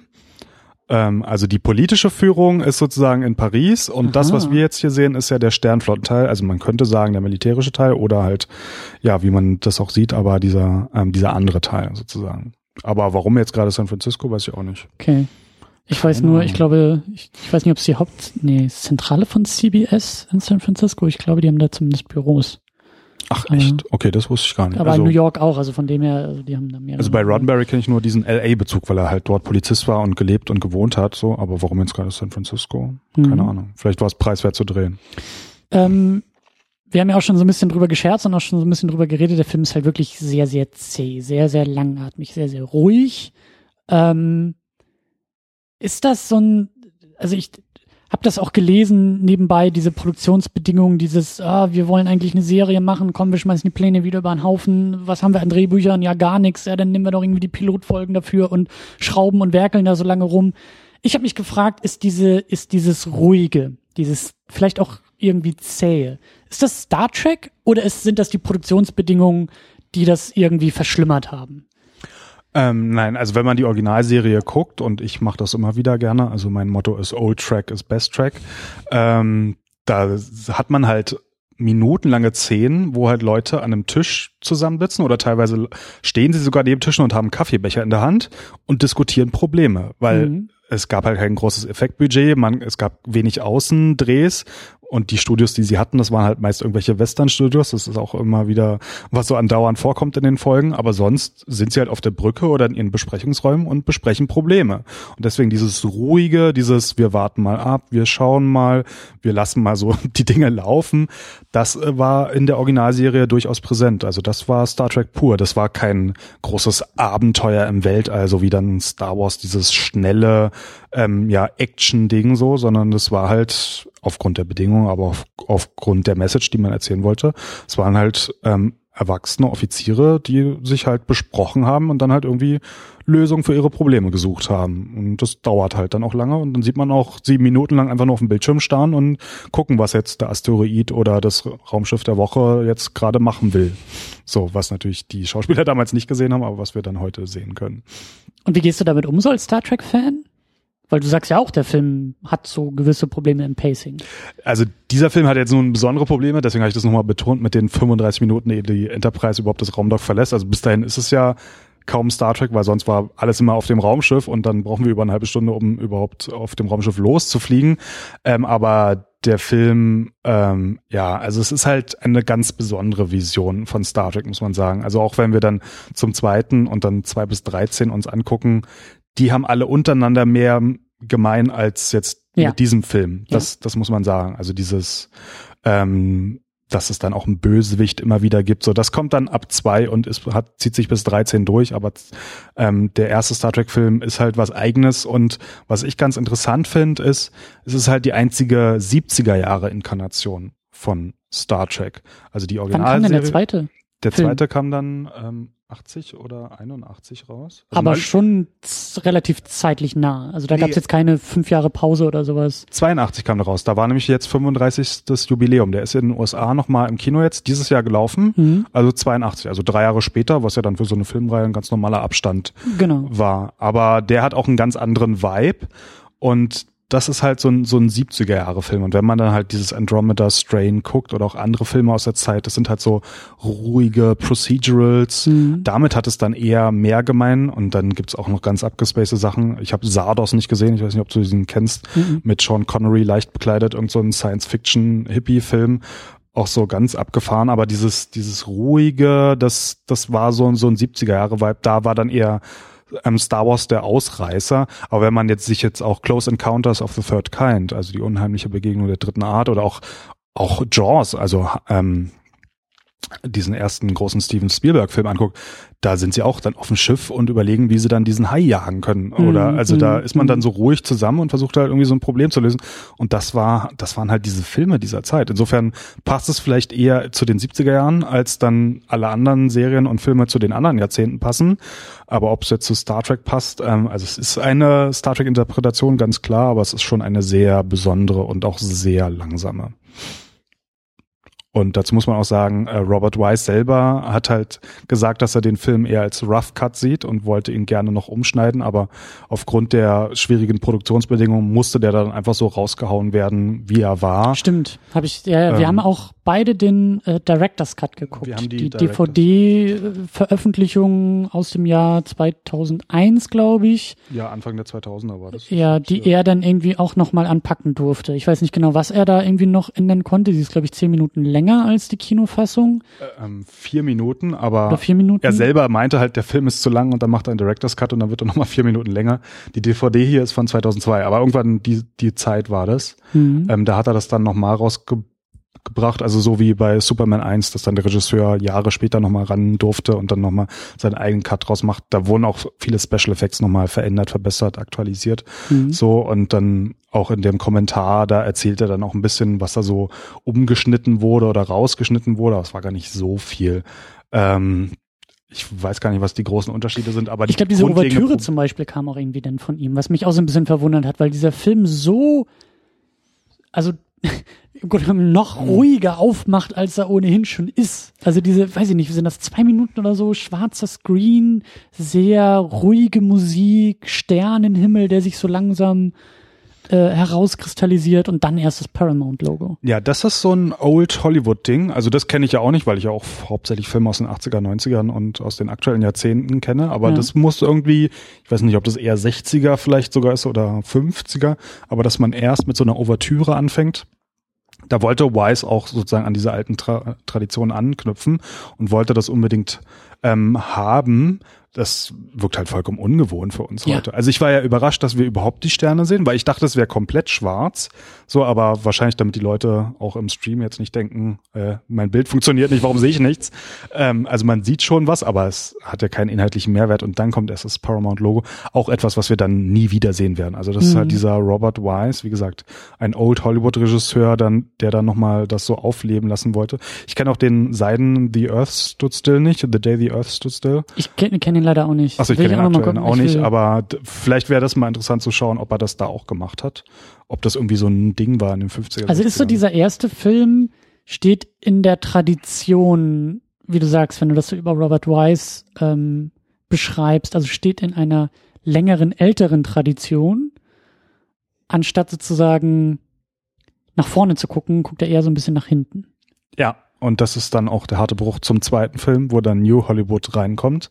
Mhm. Ähm, aber es ist ja eher in diesem 60er, 70er Jahre Kontext zu sehen, als dann irgendwie was revolutionär Neues, wie Mhm. es halt Star Wars war mit dieser Heldengeschichte.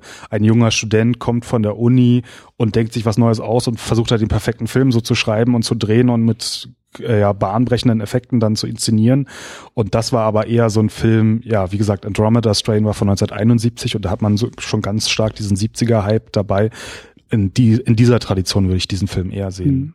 Wobei die Special Effects natürlich auch super sind hier. Also die sind jetzt nicht so bahnbrechend und nicht so, nicht so, ähm, wie soll ich sagen, Na, bombastisch. Ja, und Star auch nicht so Wars. zentral. Also es gibt dann eher Special Effects Momente, während Star Wars gefühlt ja irgendwie in jeder Sekunde äh, aus Set-Design und Kostümdesign und da, da, da, da ist ja irgendwie alles auf elf aufgedreht. So. Und Star Trek ist da schon eher in so manchen Momenten, finde ich, dann ähm, aufwendiger. So. Ja, wobei Star Trek, also dieser Film ja jetzt auch nicht die, die Stärke hervorheben kann, dass man halt eher viel mit den Charakteren macht und wie sie diskutieren. Das kommt ja auch eigentlich eher zu kurz. Also dieses Triumvirat aus Stimmt, Kirk, Spock und viel, McCoy, die diskutieren ja auch kaum miteinander. Also ähm, Pille, also McCoy hat ja auch kaum was zu tun. Er sagt am Anfang was, dann in der Mitte was und am Ende darf er mit auf die Sonde laufen. Aber abgesehen davon hat er quasi keine Rolle und Leute wie Chekhov und Zulu und auch Uhura haben eigentlich so gut wie nichts zu tun. Also Robert Wise wollte auch Chekhov sterben lassen, weil er keinen Mehrwert in diesem Charakter gesehen hat. Das hat man dann abgeändert, indem dann nur sein Arm verbrannt ist, so, aber trotzdem irgendwie vielleicht auch, weil er nicht aus dieser Tradition kam oder nicht diese Dynamik ansah zwischen diesem Team, ähm, irgendwie konnte er damit nichts anfangen und eigentlich ist es nur Kirk, dann halt der Neue, der Decker, ein bisschen Spock, also Spock ist schon zentraler, dann halt diese Elia, auch ganz neu, hat ja auch nichts mit der Serie zu tun und dann manchmal hat noch ähm, Pille McCoy was zu sagen, aber sonst die anderen, die sind ja da vollkommen mhm. raus. Also mhm. das, was Star Trek ja groß gemacht hat, war halt, dass sie sozusagen die aufgeklärten Detektive waren und dass sie zusammensaßen und das diskutiert haben. Und da gab es halt mal den Heißsporn, der das vorgeschlagen hat, oder Scotty, der meinte hier, ähm, wir nehmen den Phaser und wir, wir schießen uns da schon durch und dann findet man aber irgendwie einen Konsens und alle halten sich daran. Das gibt's ja hier auch nicht. Also es ist ja Kirk irgendwie zentral, dann gibt's so ein bisschen mhm. Konflikte mit ihm, auch eher von außen, auch von neuen Leuten, von jüngeren Leuten, die mit der Serie nichts zu tun haben. Und irgendwie, irgendwie schafft dieser Film das nicht, diesen, diesen Star Trek-Aspekt sozusagen auf, aufgreifen zu können. Das sagst du, ist eine, ist ein zentrales Star Trek-Trope. Also nicht nur das Philosophieren und Diskutieren mit der Kaffeetasse auf der Brücke, sondern das das Reiben, also das, das Aneinanderreiben, aber dabei auch durch verschiedene Charaktere verschiedene Impulse irgendwie auch vertreten zu haben?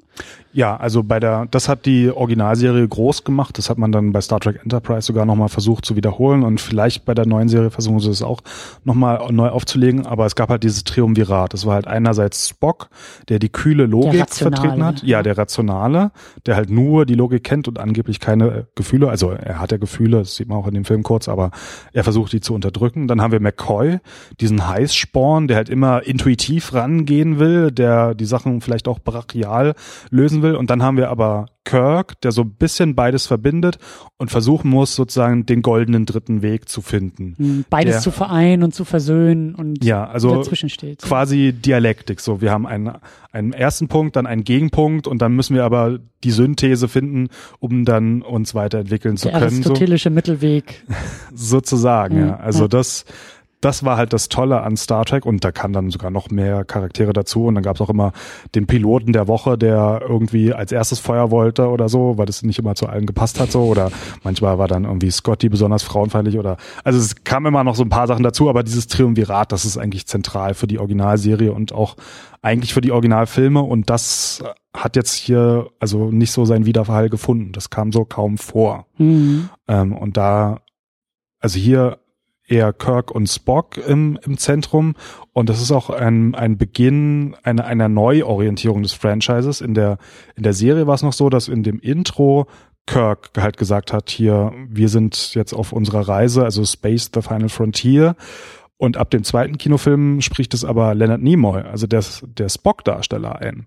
Mhm. Weil er war irgendwie das, was die Fans am, am meisten begeistert hat. Also ihn wollten alle mal sehen, er war auch den Conventions groß. Deswegen wollte er, hatte sich dann irgendwann auch von dieser Rolle distanziert und abgewandt und wollte dann auch mehrmals aussteigen aus dem Franchise, weil er das irgendwie. Weil ihm das zu viel wurde, oder? Ja, weil ihm das zu viel wurde. Aber er war halt äh, ein, ein, ein Centerpunkt sozusagen des hm. ähm, Publikumsliebling. Ja, ein, ein Publikumsliebling. Und wie gesagt, ursprünglich in der Serie war nicht vorgesehen, dass er wiederkommt und die und auch als dann der Film angefangen wurde, war nicht vorgesehen, dass er wiederkommt. Und dann hat die Frau von Robert Wise ihn überzeugt, dass Paramount gefälligst seine Schulden abzubezahlen hat, damit dann Leonard Nimoy wiederkommen kann. Also da auch ein Fan, also sie hat ja mit der Produktion nichts zu tun, aber sie hat dann den Regisseur überzeugt, so nein, wir, wir brauchen diesen, diesen Charakter, der, der soll jetzt das Zentrum werden und dann in den folgenden Filmen und auch hinter der Kamera, ja, wird er dann mehrmals Regisseur sein und ist er dann auch so das Zentrum geworden, was erstaunlich ist und eine Anekdote jetzt schon weit in die Zukunft ähm, vorausgegriffen, aber es gibt ja immer eine oder zwei Personen, die sozusagen die Hüter des Franchises sind. Also es war halt bis zu diesem ersten Film war es halt Roddenberry als der Erfinder, dann hat Paramount es in eine andere Hand gegeben, Harv Bennett, ähm, der Produzent dann von zwei bis fünf. Und dann beim sechsten Film war auch Leonard Nimoy kurzzeitig der Hüter des Franchises, weil Half Bennett dann schon ausgestiegen war. Und dann war er sozusagen am Höhepunkt seiner Macht, kann man sozusagen sagen. Im Fernsehen gab es dann schon andere, die dann auch ab Teil 7 übernommen haben, aber er hat dann nochmal eine zentrale Rolle eingenommen. Und ich habe ja I'm Not Spock erwähnt, 1995 hat er dann seine zweite Autobiografie veröffentlicht und die ist dann I Am Spock. Also er hat es dann irgendwann auch angenommen so und hat dann eingesehen, dass er dadurch nur groß geworden ist und dann halt große Erfolge feiern konnte und irgendwann hat er dann eingesehen, dass er Spock ist. Und er hat ja dann bis zum zwölften Film ist er ja dann doch immer wieder ins Franchise zurückgekommen, während ja, ja an den vergangenen drei Filmen dann nicht mehr vorkam. Aber Treffen der Generation war er auch dabei? Nee, da war er nicht mehr dabei. Das war wieder ein Punkt, wo er gesagt hat, da, für den Film komme ich nicht zurück. Also da war er dann schon wieder draußen. Mhm. Ähm, da wollte er dann nicht mitmachen. Ähm, aber bei Star Trek äh, 11, also ja. ähm, dem ersten Abrams-Film, da hatte er quasi eine zentrale Rolle wieder. Da hat er die Fackel wirklich weitergegeben, ja auch im Film. Ja, im Grunde ja. Und im, selbst im 12., als es ja schon inhaltlich überhaupt nicht mehr notwendig war, kam er dann auch nochmal vor. Also äh, und jetzt im 13. haben sie nochmal ein Foto von ihm gezeigt, so, oder auch von der Gesamtcrew, aber da war, wurde er wenigstens nochmal erwähnt. Also er, er hat dieses Franchise vor und hinter der Kamera dann auch geprägt. Mhm. Genau, halten wir fest, dieses Triumvirat, wie du sagst, die drei zentralen Figuren und eigentlich ja irgendwie, also inhaltlich zentraler noch als die anderen beiden ist Kirk. Um Kirk organisiert sich diese, diese, ich will nicht sagen diese Konfliktstruktur, aber diese, dieses Dreierteam. Er ist, er, er hat den, er hat den, er gibt Ausschlag für die Waagschale, so. Ja. Und dann weiter drumherum ist dann noch der Rest der Crew, der halt wahrscheinlich dann auch noch weiteren Input irgendwie äh, liefert und wahrscheinlich auch in den Folgen, in den Serien vielleicht immer mal wieder mehr Momente hat und so. Aber das ist eigentlich, also inhaltlich müsste man sagen, es ist ja eigentlich sehr stark um Kirk zentriert, während du sagst, produktionstechnisch bedingt ist Leonard Nimoy dann irgendwie wichtiger. Geworden, ja. ja. Gab's da, weißt du, mhm. gab's da Beef irgendwie auch hinter den Kulissen? Ist das auch so eine so Shatner und McCoy äh, und, und, und Nimoy sind da so ja, also jetzt in der Retrospektive sagen sie ja, dass sie immer beste Freunde waren, Natürlich. so, aber und alle waren eine große Familie bei den Dreharbeiten. Das ja, kennt man immer. Ja auch. So, aber da gab's schon Phasen, in denen sie dann, glaube ich, nicht mal miteinander geredet haben. Und selbst als dann mal gestorben war, konnte der Shatner ja dann nicht zu der Beerdigung. Da wurde es dann wieder hochgeschrieben, so, das ist jetzt der der letzte Sargnagel, den man ihm verpasst. So, ähm, aber die sind auch nicht miteinander klargekommen und wieder ein Vorgriff auf die Filmreihe bei ähm, Teil drei und vier hat ja Nimoy dann den Regisseursposten eingenommen. Und dann hat Shatner gesagt, ja, dann will ich aber auch mal. dann war er halt bei Teil 5 der Regisseur und hätte ja dann eigentlich auch bei Teil 6 der Regisseur sein müssen ähm, weil halt Nimoy auch zweimal dran war, aber das hat dann, dadurch, dass Nimoy zum Hüter des Franchises geworden ist, das hat dann Nimoy verändert, indem er den Regisseur vom zweiten Teil wiedergeholt hat. Also ähm, das wollte dann Nimoy auch wieder verändern. Also es, die waren sich nicht immer grün so, mhm. aber sie sagen halt, oder auch in den letzten Jahren jetzt von Nimoys Leben sagen sie halt, dass sie Freunde waren, aber ob sie so groß miteinander klarkommen sind, privat, weiß ich nicht, glaube ich auch nicht. Also da gab es immer wieder. Aber inhaltlich Probleme. ist es ja, ne, die große Freundschaft dieser beiden großen Männer, Kirk und Spock und ja. Ja, das ist ja. Das wird äh, dann, glaube ich, auch im nächsten Film dann Ja, das, so. da wird's nochmal zentral und in der Serie, ähm, wie gesagt, dieses Triumvirat steht im Zentrum und die anderen Darsteller, die kommen auch nicht immer in allen Folgen vor. Also es gibt ganz viele Folgen, in mhm. denen Sulu, Scotty, Chekhov nicht vorkommt, auch, glaube ich, manchmal Uhura nicht, aber diese drei, die sind immer da und die sind halt das, das Zentrum und ja, dann diese, diese Männerfreundschaft zwischen, ähm, zwischen ich weiß auch schon gar nicht mehr, welcher Film das war, aber mir, mir ploppt da spontan irgendwie so ein Lagerfeuer äh, in den Sinn. In irgendeinem Film sitzen sie irgendwie am Anfang, glaube ich, äh, am Lagerfeuer und, und das haben da. Das ist der Shatner-Film, das ist der fünfte Film, ja. Okay. Und da. Weil speaking of Männerfreundschaft und wie du sagst, so diese, diese Detektiv- und Cowboy-Geschichten und so, das äh, habe ich da bildlich nochmal vor Augen, ja. Ja, da sagen sie auch, dass sie jetzt im Urlaub sind und sie sind aber zu dritt alle, ja. die Offiziere zusammen, sie haben keine Frauen.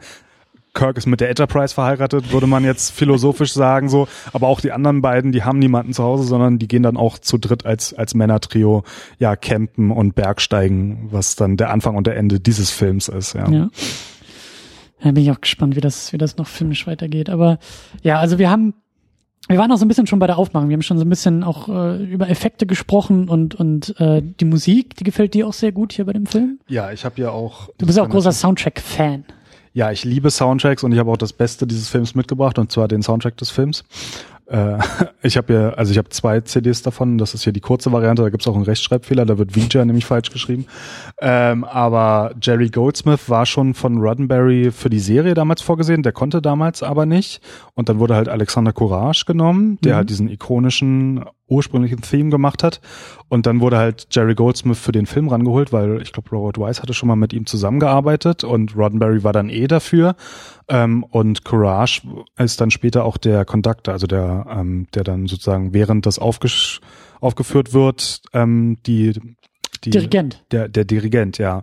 Äh, also Crash und Goldsmith haben dann auch zusammengearbeitet später über viele Jahre, aber Goldsmith hat dieses Franchise übernommen, hat halt diese ikonischen Themes gemacht und auch ab der zweiten Fernsehserie, The Next Generation, ab Ende der 80er Jahre, ist ja der Theme aus diesem Kinofilm der neue Star Trek Theme. Also da wird nicht auf die Originalserie rekurriert, mhm. sondern da wird an die Filme angeschlossen, was ja auch eigentlich nicht passt, weil wenn man halt schon sagt Star Trek The Next Generation oder im Deutschen Star Trek das nächste Jahrhundert, dann würde man ja die gleiche Musik aufnehmen, aber nein, sondern man nimmt die Musik aus den Filmen auf und nicht aus der Serie. Und diese, mhm. diese Musik aus der Serie. Die gibt's einmal in der längeren Soundtrack-Fassung, die ich jetzt hier nicht mit habe, aber die habe ich zu Hause. Äh, da gibt's einen Song, wo Crash mit dirigiert hat, und zwar, wenn, die, wenn sie das erstmal auf Warp gehen. Da spielt es so nebenbei so ein bisschen rein. Ähm, und sonst hört man das aber das erste Mal erst wieder, wenn Michael Giacchino in Star Trek 11 dann den, äh, den also die Sachen komponiert hat. Ähm, und ähm, ja, also da ist wieder ein Bruch. Die Serie hatte an, andere musikalische Untermalungen. Mhm. Natürlich bei Fernsehserie auch viel minimalistischer und viel sparsamer. Ähm, und da haben wir jetzt ein großes Orchester und einen ikonischen Theme und ich liebe den Soundtrack. Also er ist grandios, kann man sich immer wieder anhören. Es ist eindeutig einer der Pluspunkte, vielleicht einer der wenigen Pluspunkte des Films. Interessant. Ich finde das, ich, ich bin sehr ähm, beruhigt dass du diesen Film auch kritisieren kannst, ähm, dass das nicht nur mir so geht. Ähm, ja, wir wollten, ich, ich will eigentlich noch mal ein bisschen mehr über die Special Effects auch sprechen, weil äh, ich das, ich die auch als ganz klaren Pluspunkt einfach sehe. Also das ist wirklich, ähm, also wie gesagt, gerade so diese diese Inszenierung der Enterprise und und da da sehe ich halt einfach also das, das erfreut mich einfach sehr, sehr stark. Und auch diese ganzen, diese, waren das diese, war das dieser Warpflug eigentlich? Diese, diese Farbverläufe, was mich so ein bisschen an 2001 erinnert hat, also so ein bisschen wirklich spaciger wurde, so. Das fand ich halt schon alles ziemlich, ziemlich schön und ziemlich äh, stark und kräftig, so. Ja, das war grandios, ähm, aber auch die Special-Effekte, die mussten halt mehrere Umwege nehmen, ehe sie dann so entstanden sind, wie wir sie im Film genießen Teil konnten. der chaotischen Produktionsbedingungen. Ja, das kann man so sagen. Also ursprünglich wurde eine kleine Firma namens Robert Abel and Associates angeheuert, ähm, die die Special Effects machen sollten. Die hatten vor allem vorher für TV-Werbespots ähm, Special Effekte gemacht, also noch keine größere Filmproduktion, was schon mal eine erstaunliche Wahl ist. Ähm, und sie waren halt der Aufgabe nicht gewachsen. Und die haben dann im Februar 1979, also als dann die Veröffentlichung im Dezember 1979 schon feststand, knapp, ne? ja, etwas knapp, ähm, haben den Vertrag aufgelöst. Also zehn Monate bevor der Film rauskam, hatten sie sozusagen effektiv keine Effekte für den Film oder kaum was, was man verwenden konnte. Äh, und dann musste halt Paramount oder mussten die Produzenten halt eine neue Effektfirma suchen. Und dann haben sie. Gibt's da eigentlich, hast du da mal was gesehen von, gibt's da irgendwelche Leaks oder irgendwelche Making-ofs oder das wäre doch mal wahnsinnig spannend zu sehen, was da so ja, nee, da, da habe ich nichts gesehen. Wurde, so. Von Star Trek 5 kenne ich Sachen, die auch legendär sind, die dann rausgeschnitten wurden oder die dann nicht ähm, endgültig gemacht wurden. Aber von Star Trek 1 kenne ich das ehrlich gesagt nicht. Das, Schade. das, das wäre mal interessant mhm. zu wissen. Aber ähm, Paramount hat dann Douglas Trumbull angeheuert. Der hatte auch schon mit Robert Wise bei ähm, Andromeda Strain mitgearbeitet und sie haben ihm gesagt, ähm, du hast eine carte blanche, also du kannst wirklich machen, was du willst. Dieser Film muss nur im Dezember rauskommen. Und Trumbull hatte auch schon an 2001, also schon in den 60er mhm. Jahren und an Close Encounters of the Third Kind gearbeitet. Ähm, der heuerte dann als Subunternehmer John Dykstra an, der die Effekte für Industrial Light and Magic bei Star Wars gemacht hatte, aber dann nach Star Wars bei Lucas, also wegen Differenzen mit Lucas ausgestiegen war. Ähm, und ja, Dykstra als Subunternehmer und Trumbull dann als Chef für Special Effekte haben dann dran gearbeitet. Trumbull, weiß ich noch, da gab es so eine Anekdote, der war halt dafür bekannt, dass er Perfektionist ist und dass, dass sich deswegen immer die Produktion verlängern, weil er so ewig an so kleinen Sachen dran sitzt, während mhm. die Studiobosse irgendwann einfach nur mal Schluss machen wollten. Und der Film muss dann rauskommen. Deswegen war es für ihn nun ein, eine besondere Herausforderung, weil halt gesetzt war, okay, zehn Monate, du kannst so viel Geld ausgeben, wie du willst, aber... Aber zehn Monate. Aber zehn Monate Monate, das ist die Marke. Und für Trumbull war das auch eine, Vorau äh, eine Herausforderung besonderer Art. Ähm, er, er musste nach dem, also nachdem der Film dann rauskam, ins Krankenhaus eingeliefert werden, Oh. da er Geschwüre und diverse andere Stresserkrankungen hatte, die, da er wirklich komplett im Studio gelebt hat. Also er hat keinen Urlaub genommen, er hat sieben Tage die Woche im Studio verbracht und auch dort geschlafen äh, und ja quasi von morgens bis abends dran gearbeitet, um halt diese Effekte da ähm, fertig zu kriegen. Und auch wenn es für ihn eine harte Arbeit war, ich fand, es hat sich gelohnt. Also es sieht schon grandios auch. Auch dieses Enterprise-Modell, was halt Ja. riesig war, wo man dann mit der Kamera oben drüber, unten drunter, also es hat man ja auch von allen Seiten gezeigt, weil man es halt konnte, aber ja, ja. es sah- das waren so die Money Shots auf jeden Fall. es So. sah genial aus, Ja. ja. Also das, das war, also da haben sie einen Flock sozusagen eingerammt, das war, das war herrlich.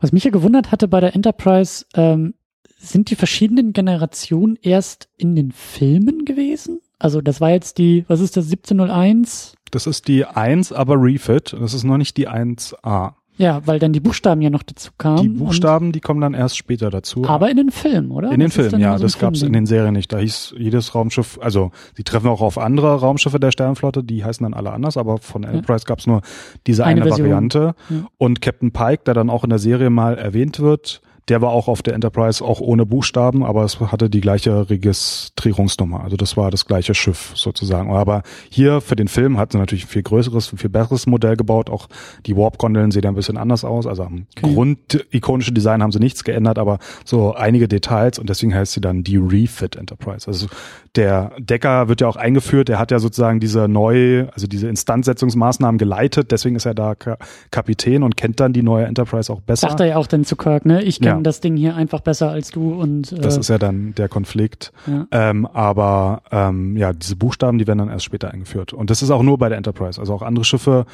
dann in den Serien tauchen ja immer wieder auf. Also Defiant gibt es zum Beispiel öfter den Namen, aber die haben dann immer andere Registrierungsnummern. Also die Enterprise ist das Flaggschiff, das beste Schiff und die haben halt diese, diese Ehre, dann diese Fortsetzen, also diese Buchstaben zu haben. Ähm, und Aber die werden ja auch in fast jedem Film dann irgendwie geschrottet, oder nicht? die wer gehen öfter mal kaputt, ja, das, Ja. das stimmt auch. Das kann man natürlich auch besonders schön dann im Film machen mit einem Filmbudget anstatt in der Serie. Ja. Ähm, definitiv.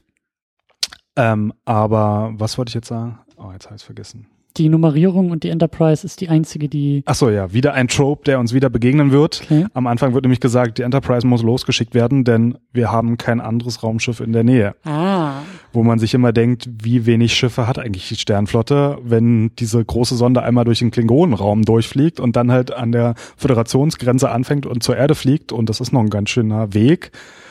Haben die einfach keine Schiffe, aber es wird halt immer gesagt so, wir haben kein Schiff in der Nähe, die Enterprise muss jetzt losfliegen, ihr seid die Einzigen, die irgendwie rechtzeitig dort sein können und ja, das ist auch wieder so ein teilweise lächerlicher Trope, der immer wieder aufgegriffen wird. Mhm. Mir fällt gerade auf, dass wir schon ganz schön viel über den Film geredet haben, ähm, aber gar nicht so viel über den Inhalt. Ne? Könnte man jetzt natürlich auch sagen, Ja, ist ja, nicht wieso? viel da. Ja, gibt, gibt gar nicht so viel. Aber über eine Sache äh, müssen wir reden und will ich auch ganz, ganz äh, besonders reden. Das ist dieser, naja, es ist ein Twist, es ist das Ende. Ähm, weil das ist auch noch bei mir hängen geblieben. Also, wie gesagt, diese Star Trek-Reihe, die Filmreihe, kenne ich schon.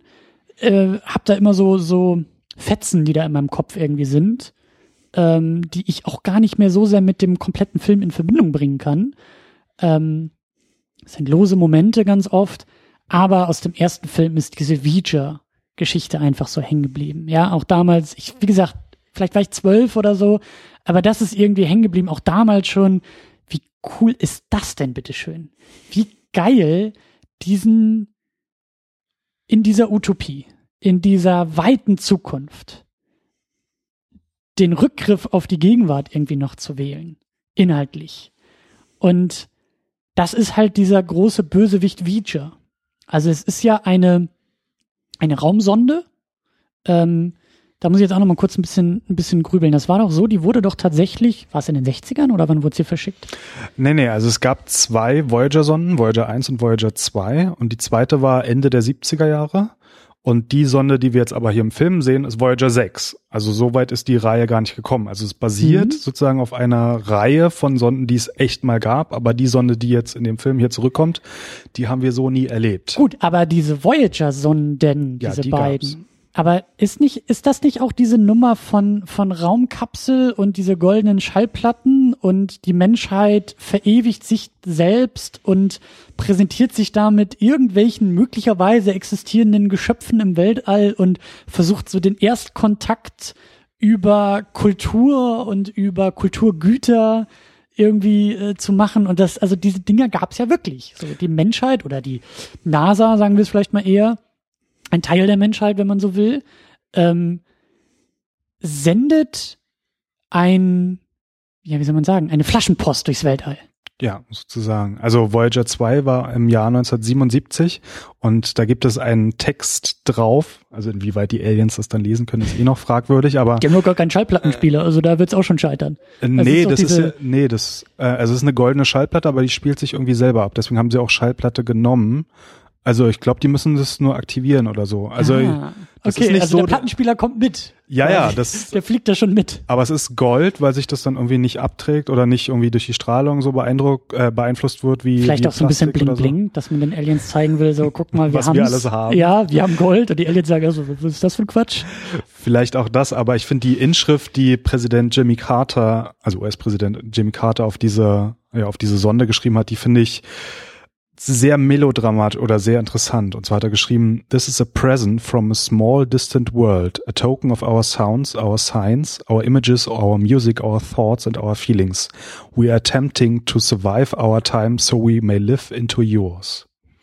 Finde ich einfach einen, einen grandiosen und, Satz. Also ich krieg da schon wieder Gänsehaut, aber das ist doch Roddenberry Star Trek, oder? Ja, das ist Auf eine sehr melancholische Art und Weise, aber das ist doch eigentlich, also diese diese Voyager-Sonde ist doch nichts anderes als Hoffnung. Hoffnung, die auf goldene Schallplatte gepresst wurde und ins Weltall verschickt wurde. Und das Ding fliegt doch, glaube ich, immer noch irgendwie durchs Weltall und hat aber auch sämtlichen Kontakt oder sämtliche Rückfunktionen ja irgendwie auch schon, glaube ich, lange überschritten oder so. Es gibt da, glaube ich, auch keine Bilder mehr oder keine nee, Geräusche nee, das, oder irgendwas. Das nicht. Da und das ist auch, glaube ich, der, der am weitesten von der Erde entfernte ähm, menschliche Gegenstand, sozusagen, Gegenstand, den wir genau. rausgeschickt haben. Genau, ja. also, also da irgendwie das irgendwie aufzugreifen, diese, diesen, ähm, einer friedlichen Forscheransatz oder genau oder ja diese, diese Hoffnung diese Hoffnung ja, auch dahinter Hoffnung. weil das ist ja auch Teil dieser dieser Voyager Sonde also sie soll ja gefunden werden sie ja. ist ja nicht nur entsandt um uns hier unten auf der Erde ein wohliges Gefühl bei diesen Zeilen zu geben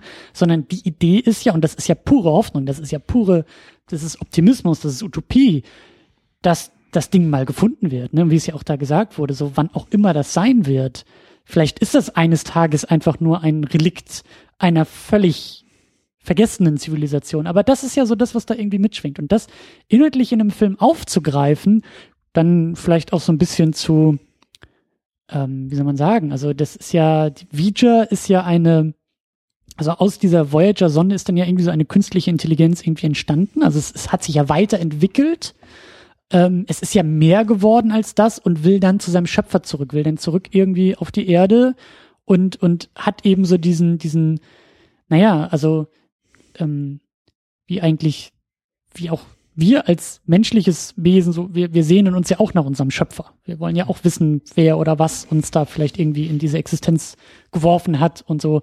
Und also diese Hoffnung verkehrt sich ja auch so ein bisschen da drin eigentlich. Also es ist ja etwas Bedrohliches. Aus dieser sehr naiven Voyager-Hoffnung wird jetzt das, wird jetzt die reale Voyager-Bedrohung ja, im Film. Es wird sozusagen zum Horrorfilm gedreht. Genau. Aber das Besondere ist ja auch, Voyager zerstört ja nicht auf dem Weg auf zurück zur Erde, sondern am Anfang verschwinden ja diese Klingonenschiffe und was auch in dem Kommentar zum Film nochmal gesagt wurde, die wurden halt sozusagen äh, ja digitalisiert.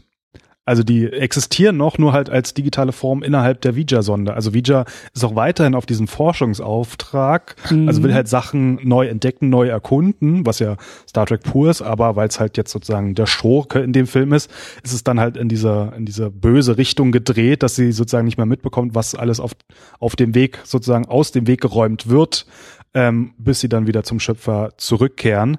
Ähm, und ja, also das ist schon ein interessanter Twist und ähm, ja, das Ende, vor allem als Decker sich dann auch auflöst, also als dann auch ein Mensch endlich in diese Sonde aufgeht, mhm. damit es dann in einem großen, ja, in einem großen Feuerball oder, also es ist ja keine Explosion, aber in, in einem Licht. großen Licht ja. aufgeht. Äh, das ist ja dann sozusagen der Endpunkt dieser Erkundungsmission und dann sind sie wieder zu Hause, dann nehmen sie auch nochmal diese Menschen auf, was sie ja vorher nicht gemacht haben und dann ist es halt vorbei. Also es ist eigentlich, das ist eigentlich Star Trek pur. Mhm. Aber jetzt möchte ich noch was erwähnen. Und zwar, es gibt ja mehrere Spoof-Titel, die auch die Fans für diesen Film anwenden. Also manche sagen The Motionless Picture, das sage ich auch. Oder The Slow Motion Picture, weil es halt sehr langsam ist. Aber ein dritter Spoof-Titel ist auch Where Nomad Has Gone Before. Denn es gab eine Folge in der Originalserie, die hieß Nomad oder Ich bin no Nomad im, im Deutschen, mhm. wo halt eine Sonde, die von dem Menschen ausgeschickt wurde, wieder zurückkommt und dann halt Menschen vernichtet, weil die halt nicht perfekt sind.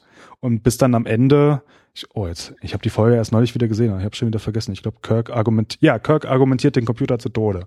Das ist auch ein Trope, den es in der Serie öfter gibt und genau so endet es da auch, weil ähm, Nomad halt einen Fehler gemacht hat und dann irgendwie Kirk für den Schöpfer hält ähm, mhm. weil irgendwie der Schöpfer auch einen Kirk im Namen hatte und dadurch kann dann Kirk den Computer überzeugen, dass er halt auch mhm. selber imperfekt ist und sich dann selber beenden muss.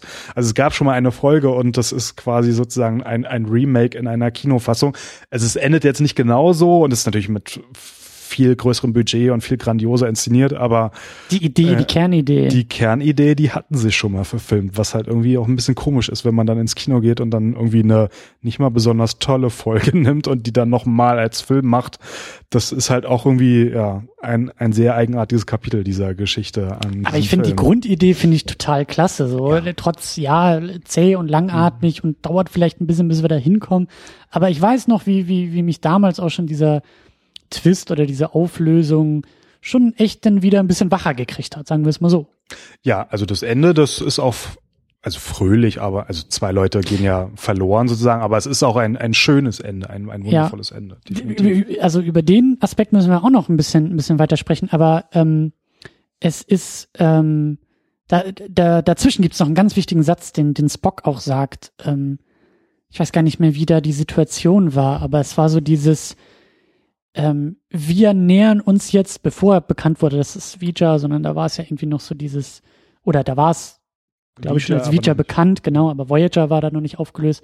Aber Spock formuliert halt auch so diesen Star Trek-Ansatz von ähm, aufgrund unserer Neugier ist es jetzt unser Auftrag herauszufinden, was da los ist. Also diese, dieser wissenschaftliche Gedanke von mehr Wissen ist besser.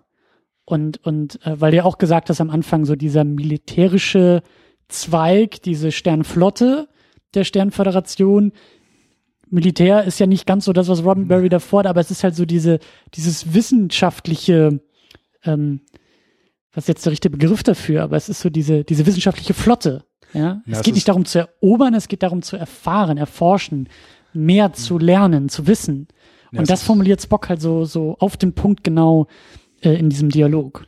Es ist halt eher Polarexpedition als jetzt Zweiter Weltkrieg Flotten also Schlachtschiffe ja. oder so. In, in, insofern eher Flotte. Und Roddenberry hat auch selber immer gesagt, es ist kein Militär, sind zwar irgendwie in der Uniform arrangiert, aber es ist mehr so eine Art Küstenwache im Weltall, weil die USA auch eine eigene Küstenwache haben, um halt an der Küste so entlang zu fahren.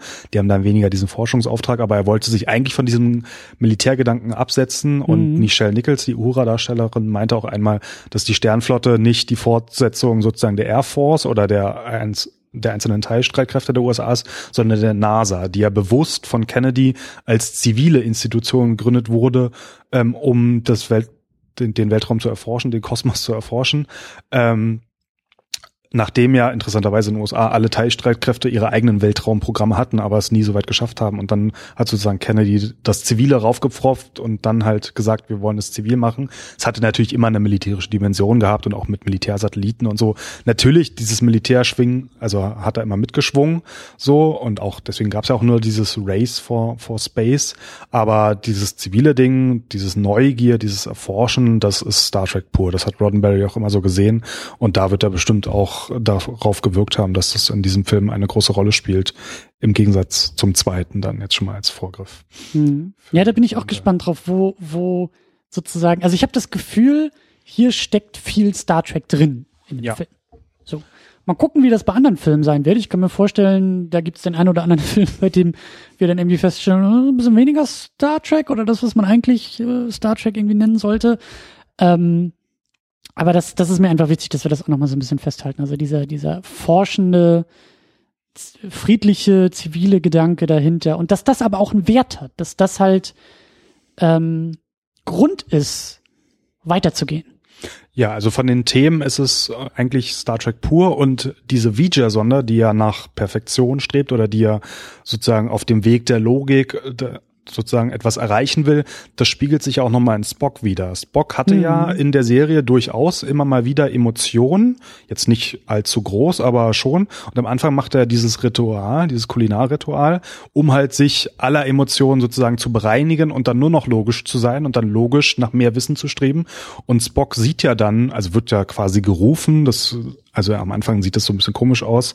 Es wurde dann auch mehrfach umgeschnitten, so, aber ähm, er wird dann gerufen von dieser Sonde. Er verdrückt ja sogar eine Träne, weil er dann sogar versteht, wie diese mhm. Sonde danach strebt. Und es ist ja sozusagen der, der dunkle Spiegel zu ihm, der halt auch nur mit reiner Logik versucht, nach mehr Wissen und ja, neugierig zu streben. Und das hatte diese Sonde auch vor, aber die bringt halt auf dem Weg äh, Leute um äh, oder ohne das zu wissen, digitalisiert sie. Mhm. Also sie, die verschwinden dann. Insofern dadurch, dass es sich auch noch in einem Charakter spiegelt, das ist eigentlich ja Star Trek pur, muss man sagen. Es ist halt nur, äh, ja. Das ist auch so ein bisschen inszeniert. das, was ich von relativ weit außen an Star Trek irgendwie so mitbekommen habe, was für mich auch der größte, ähm, der größte Reiz an Star Trek irgendwie ausmacht, so auf dieser Seitenlinie, auf der ich mich da befinde, ist diese, ähm, ich weiß nicht, ob das auch schon bei Kirk so war, das ist so das Klischee, was ich von Picard habe. Da habe ich, glaube ich, echt so ein paar Ausschnitte aus der Serie mal gesehen, so Video-Essays und so ähm, Aufmachungen, die einem Star Trek so ein bisschen näher bringen sollen, dass es halt bei Picard auch darum geht, so, das Leben ist lebenswert. Und nur weil wir eine andere Lebensform einfach nicht verstehen oder weil sie für uns eine Bedrohung irgendwie ausmacht oder uns zu einem Problem ist, heißt das ja nicht zwangsläufig, dass wir dieses Leben auslöschen müssen, nur damit es uns wieder besser geht, sondern wir müssen erstmal verstehen, was da los ist, die Bedrohung über das Verstehen auch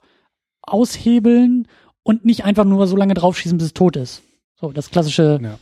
Ja, nee, Action-Prinzip so, sondern erstmal verstehen. Und, und das sehe ich halt hier auch so ein bisschen. Das ist halt, klar, es ist ein, eine Bedrohung. Vija ist eine Bedrohung. Aber so wie Spock das halt auch so schön gesagt hat, wir müssen erstmal mehr verstehen, bis wir diese Bedrohung auch verstehen. So, und das finde ich total klasse als Grundgedanken. So dieses, ja, auch da, dieses philosophische oder friedliche, pazifistische Prinzip, dass halt Bedrohung ja nicht zwangsläufig auch als Bedrohung gedacht ist oder gemeint ist. Nee, das, das haben wir auch in der Originalserie. Also das ist ein Star Trek Trope, den es den es von Anfang an gab. Also eine ist, der. Ist Kirk dann auch so einer? Ja, also in der Originalserie eine meiner Lieblingsfolgen ist The Corbinite Manöver. Ähm, da geht's in den gefühlt 50 Minuten der Folge 40 Minuten lang darum, wie sie von jemandem bedroht werden und wie sie dann immer nur versuchen, mit friedlichen Mitteln dem aus dem Weg zu gehen. Ähm, dann sogar irgendwann schießen, weil sie keine Alternative mehr sehen. Und dann gerät das andere Schiff in Bedrängnis und sendet einen Notruf aus. Und dann sagt auch Kirk als erster, wir müssen hinfliegen und sie retten. Also so, auf die, die wir gerade eben noch geschossen haben, ja, ja, sind jetzt in Not und jetzt sind wir die Ersten, die auch retten. Ja, also weil das ja. Leben an sich ist ja. lebenswert. Also das ist nicht nur ein Trope aus Next Generation, sondern das, das gab es auch in der Originalserie und das, das, das ist, ist das ist ein Kern von Star Trek. Ja, definitiv. Okay, cool. Weil das ist halt eben auch so das Schöne hier, dass dann ja eben die Auflösung ähm, in dieser in dieser Lichtgestalt und irgendwie so der Mensch, der damit reingezogen wird, irgendwie entsteht da vielleicht auch schon wieder was Neues an Leben oder äh, es passiert halt eher etwas in dieser Richtung, anstatt halt so lange draufzuschießen, bis es kaputt ist. So. Ja, also sie sagen ja sogar im Laufe des Films so, wir scannen jetzt mal nicht, weil wenn wir Strahlen aussenden, vielleicht könnte das diese Sonde als Gefahr sehen und schon als Angriff mhm. und dann überlegt sich ja Spock von sich aus eigentlich. Er überwältigt ja dann einen Offizier oder einen Soldaten so oder einen Sternflottenmitglied sogar und fliegt dann da alleine raus, einfach nur um zu gucken. Also wirklich so mhm. minimal invasiv sozusagen da mal reinzuschauen. Und ähm, ja, das, ja, das ist eigentlich Star Trek pur. Er wollte es einfach nur erforschen, entdecken, so und ja, nicht nicht halt als erstes feuern oder sie feuern, feuern sie überhaupt. Achso, ich glaube in der in dem Wurmloch, in dem sie sind, da überlegen sie zu feuern, aber generell geschossen wird eigentlich nicht in dem Film, oder? Mhm. Ich weiß es auch nicht mehr. Ich glaube nicht. Nee.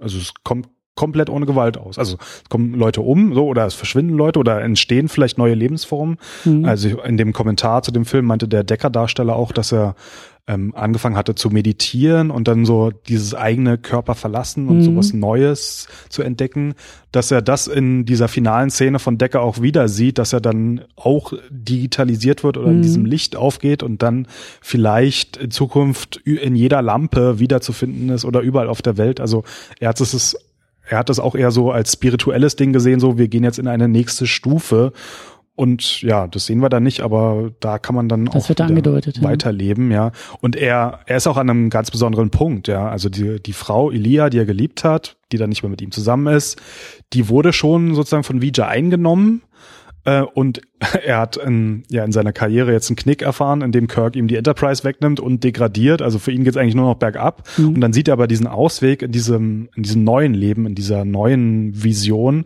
So, und dann geht er halt diesen Schritt und sagt halt, okay, die Frau, die ich liebe, ist schon da und dann da gehe ich jetzt auch dahin und dann erforsche ich das auch. Also Decker, auch wenn er sich sozusagen opfert, ist ja auch sozusagen ein Forscher sozusagen auf der nächsten Stufe. Mhm. Ja, das ist ja. Star Trek. Und die, ja, es ist die Neugier und dieser, dieser Drang, der da irgendwie dabei ist. Und das ist für mich auch so etwas hier in diesem Film, ähm, da kommt für mich der Begriff Wunder irgendwie ins Spiel. Also die Art und Weise, wie, wie, ähm, wie ist er nochmal, Robert Wise? Äh, der Regisseur, ja. Genau, auch, auch inszeniert, da kommt das Soundtrack mit dazu, da sind es auch die Special Effects.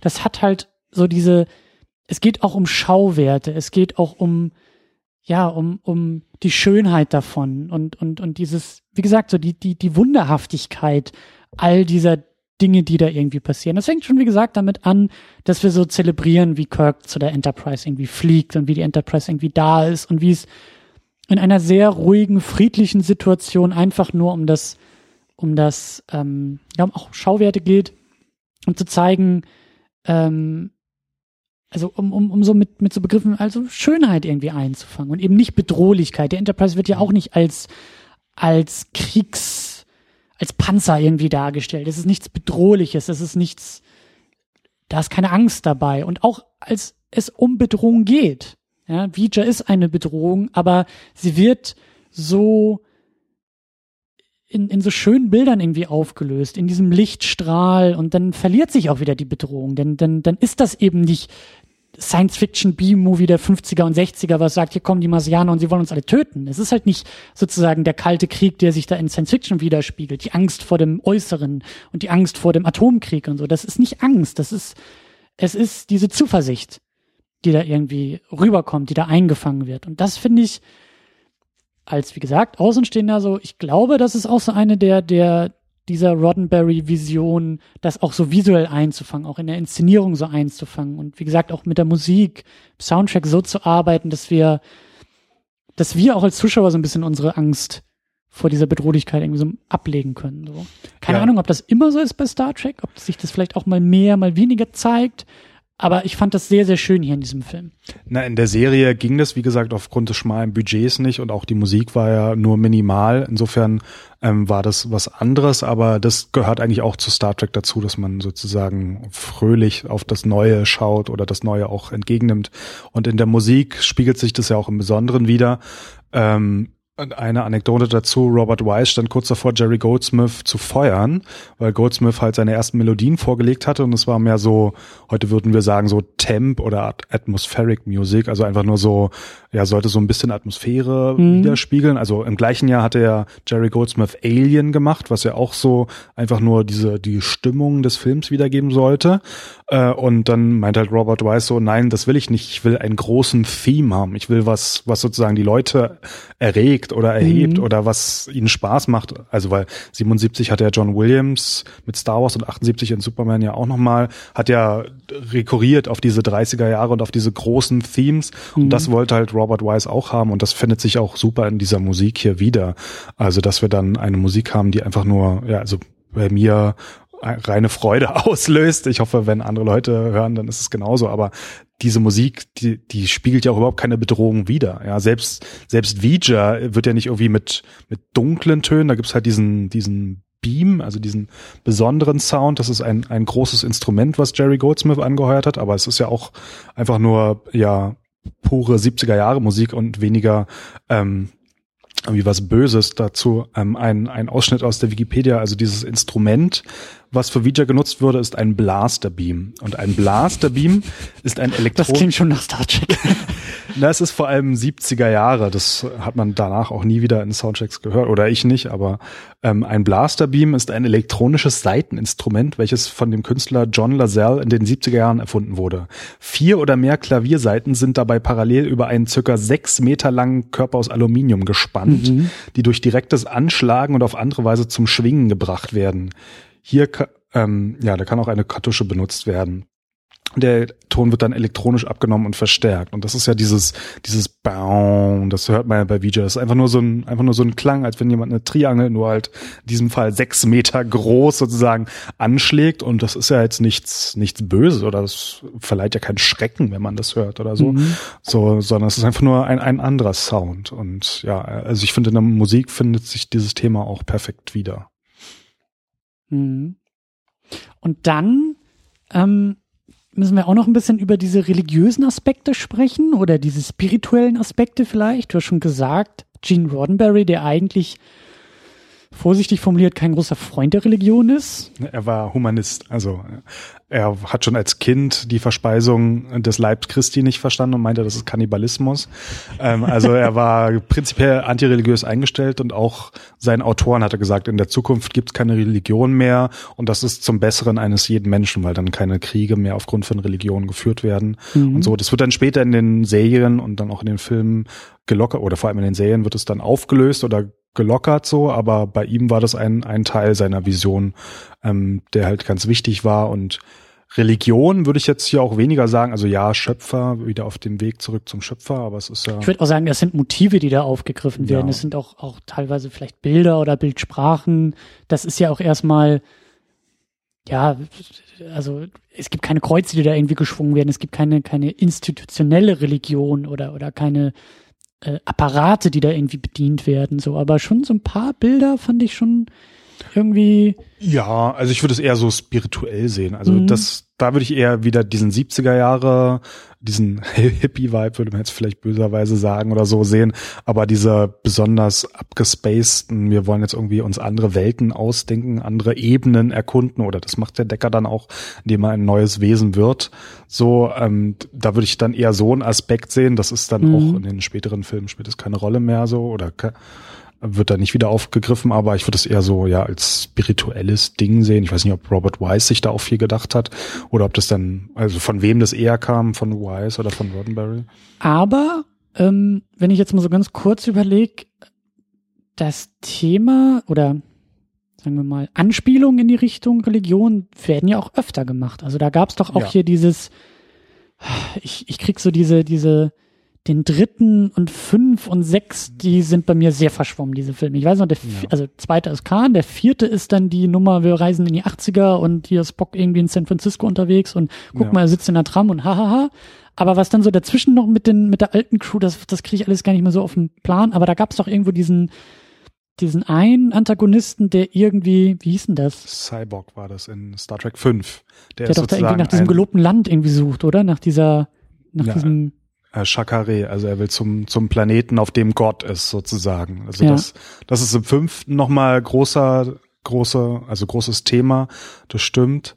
Ähm, aber abgesehen davon ist Religion jetzt in den Filmen eher weniger ein Ding. Also sechs, sieben, acht, neun, da spielt das eigentlich dann keine Rolle mehr. Aber in diesem fünften Film, in dem Shatner-Film, da ist es nochmal groß. Und wenn wir dann so weit sind, da, da gibt's auch viele interessante Sachen zu erzählen. Aber im Prinzip ist der Film einfach ein ein radikaler Prediger ähm, führt halt seine Sekte an und will ja. halt zu, zu Gott finden. Also wirklich im, im geografischen Sinne dahin fliegen, weil er angeblich Gott sein soll. So, ja, das, das ist da nochmal ein großes Thema. Aber in drei und vier spielt es auch eigentlich eher weniger eine Rolle, würde ich sagen. Hm. Auch in sechs nicht. Nee. Also zieht sich das da schon so ein bisschen durch, so diese Roddenberry-eske äh, Ablehnung von Religion oder, oder ja, das ist Haltung gegenüber Religion, sagen wir es mal so. Das ist natürlich, also im fünften Teil ist es dann ganz groß, weil ich meine, 80er Jahre ähm, Reagan ist Präsident und diese ganzen evangelikalen Gruppen poppen da auf und werden immer stärker in den USA und dann dreht man einen Film und zeigt halt, wie so ein radikaler Prediger Leute zu Gott führen will und am Ende auf den Teufel trifft. Also es ist eigentlich eine besonders Abrechnung mit der Religion. ja, es ist eigentlich eine Abrechnung Ja. mit religiösen Motiven. Ähm, das das hat sich da noch durchgezogen. Aber parallel gab es ja dann schon Anfang der 90er Jahre in den Serien gab es dann auch Entwicklungen, dass dann auch ein Captain, also Captain Cisco oder Anfang ist er noch nicht Captain, aber dass der dann auch so eine religiöse Figur wird und sie dann mit einer Gesellschaft zu tun haben, in der dann Religion eine sehr große Rolle spielt. Und da hat man sich dann schon so ein bisschen abgewandt. Also da hat man das dann aufgelockert. Aber in den Filmen ist es ähm, da, wenn es dann mal vorkommt, ähm, ist es schon ähm, ja im Roddenberry-Sinne dann antireligiös geprägt, würde ich sagen. Mhm. Auch so dieser klassische Technik, Wissenschafts, rational optimistische Zukunftsblick, ne? So Religion ist etwas, das es zu überwinden gibt, gilt und so Dinge wie eben Wissenschaft und Technik helfen uns dabei. Also die, die Ja, das durchaus, wobei man da auch sagen muss, dass es zwischen der Originalserie und dem Film hier einen, einen größeren Bruch gibt. Also in dem in der ursprünglichen Serie, da hat die Technik fast immer funktioniert. Sie war einfach da und dann konnten sie runterbeamen und hochbeamen. Manchmal, wenn man es für eine Folge brauchte, dann sind halt aus dem Beam-Apparat dann zwei Leute rausgekommen oder so oder die waren irgendwie anders drauf oder so. Also sowas hat man dann schon eingebaut, aber generell hat die Technik einfach immer funktioniert. Und hier jetzt in den 70er Jahren, dann wo auch die USA dann auch in vielen größeren gesellschaftlichen Problemen sind und Vietnamkrieg verloren und sonst was und auch inner, innere Unruhen oder immer, also immer mehr ähm, ja Potenzial, dass also oder das ist, ist nicht mehr alles so toll gelaufen, um es mal jetzt grob zusammenzufassen. Da haben wir dann auch einen anderen Blick auf die Technik. Wir haben diesen Transporterunfall, der eigentliche erste Offizier, der dann im Transporter quasi stirbt. Das ist ja schon fast ein Horrormoment mit diesem Schrei. Mhm. Dann fliegen sie los, der Warp-Antrieb funktioniert nicht, dann ist dieses Wurmloch da, diese Szene, wo dann alle Gesichter auf einmal so lang gezogen werden und Mhm. alle ganz langsam reden. Also die Technik funktioniert auf einmal nicht mehr so. Das ist schon was anderes.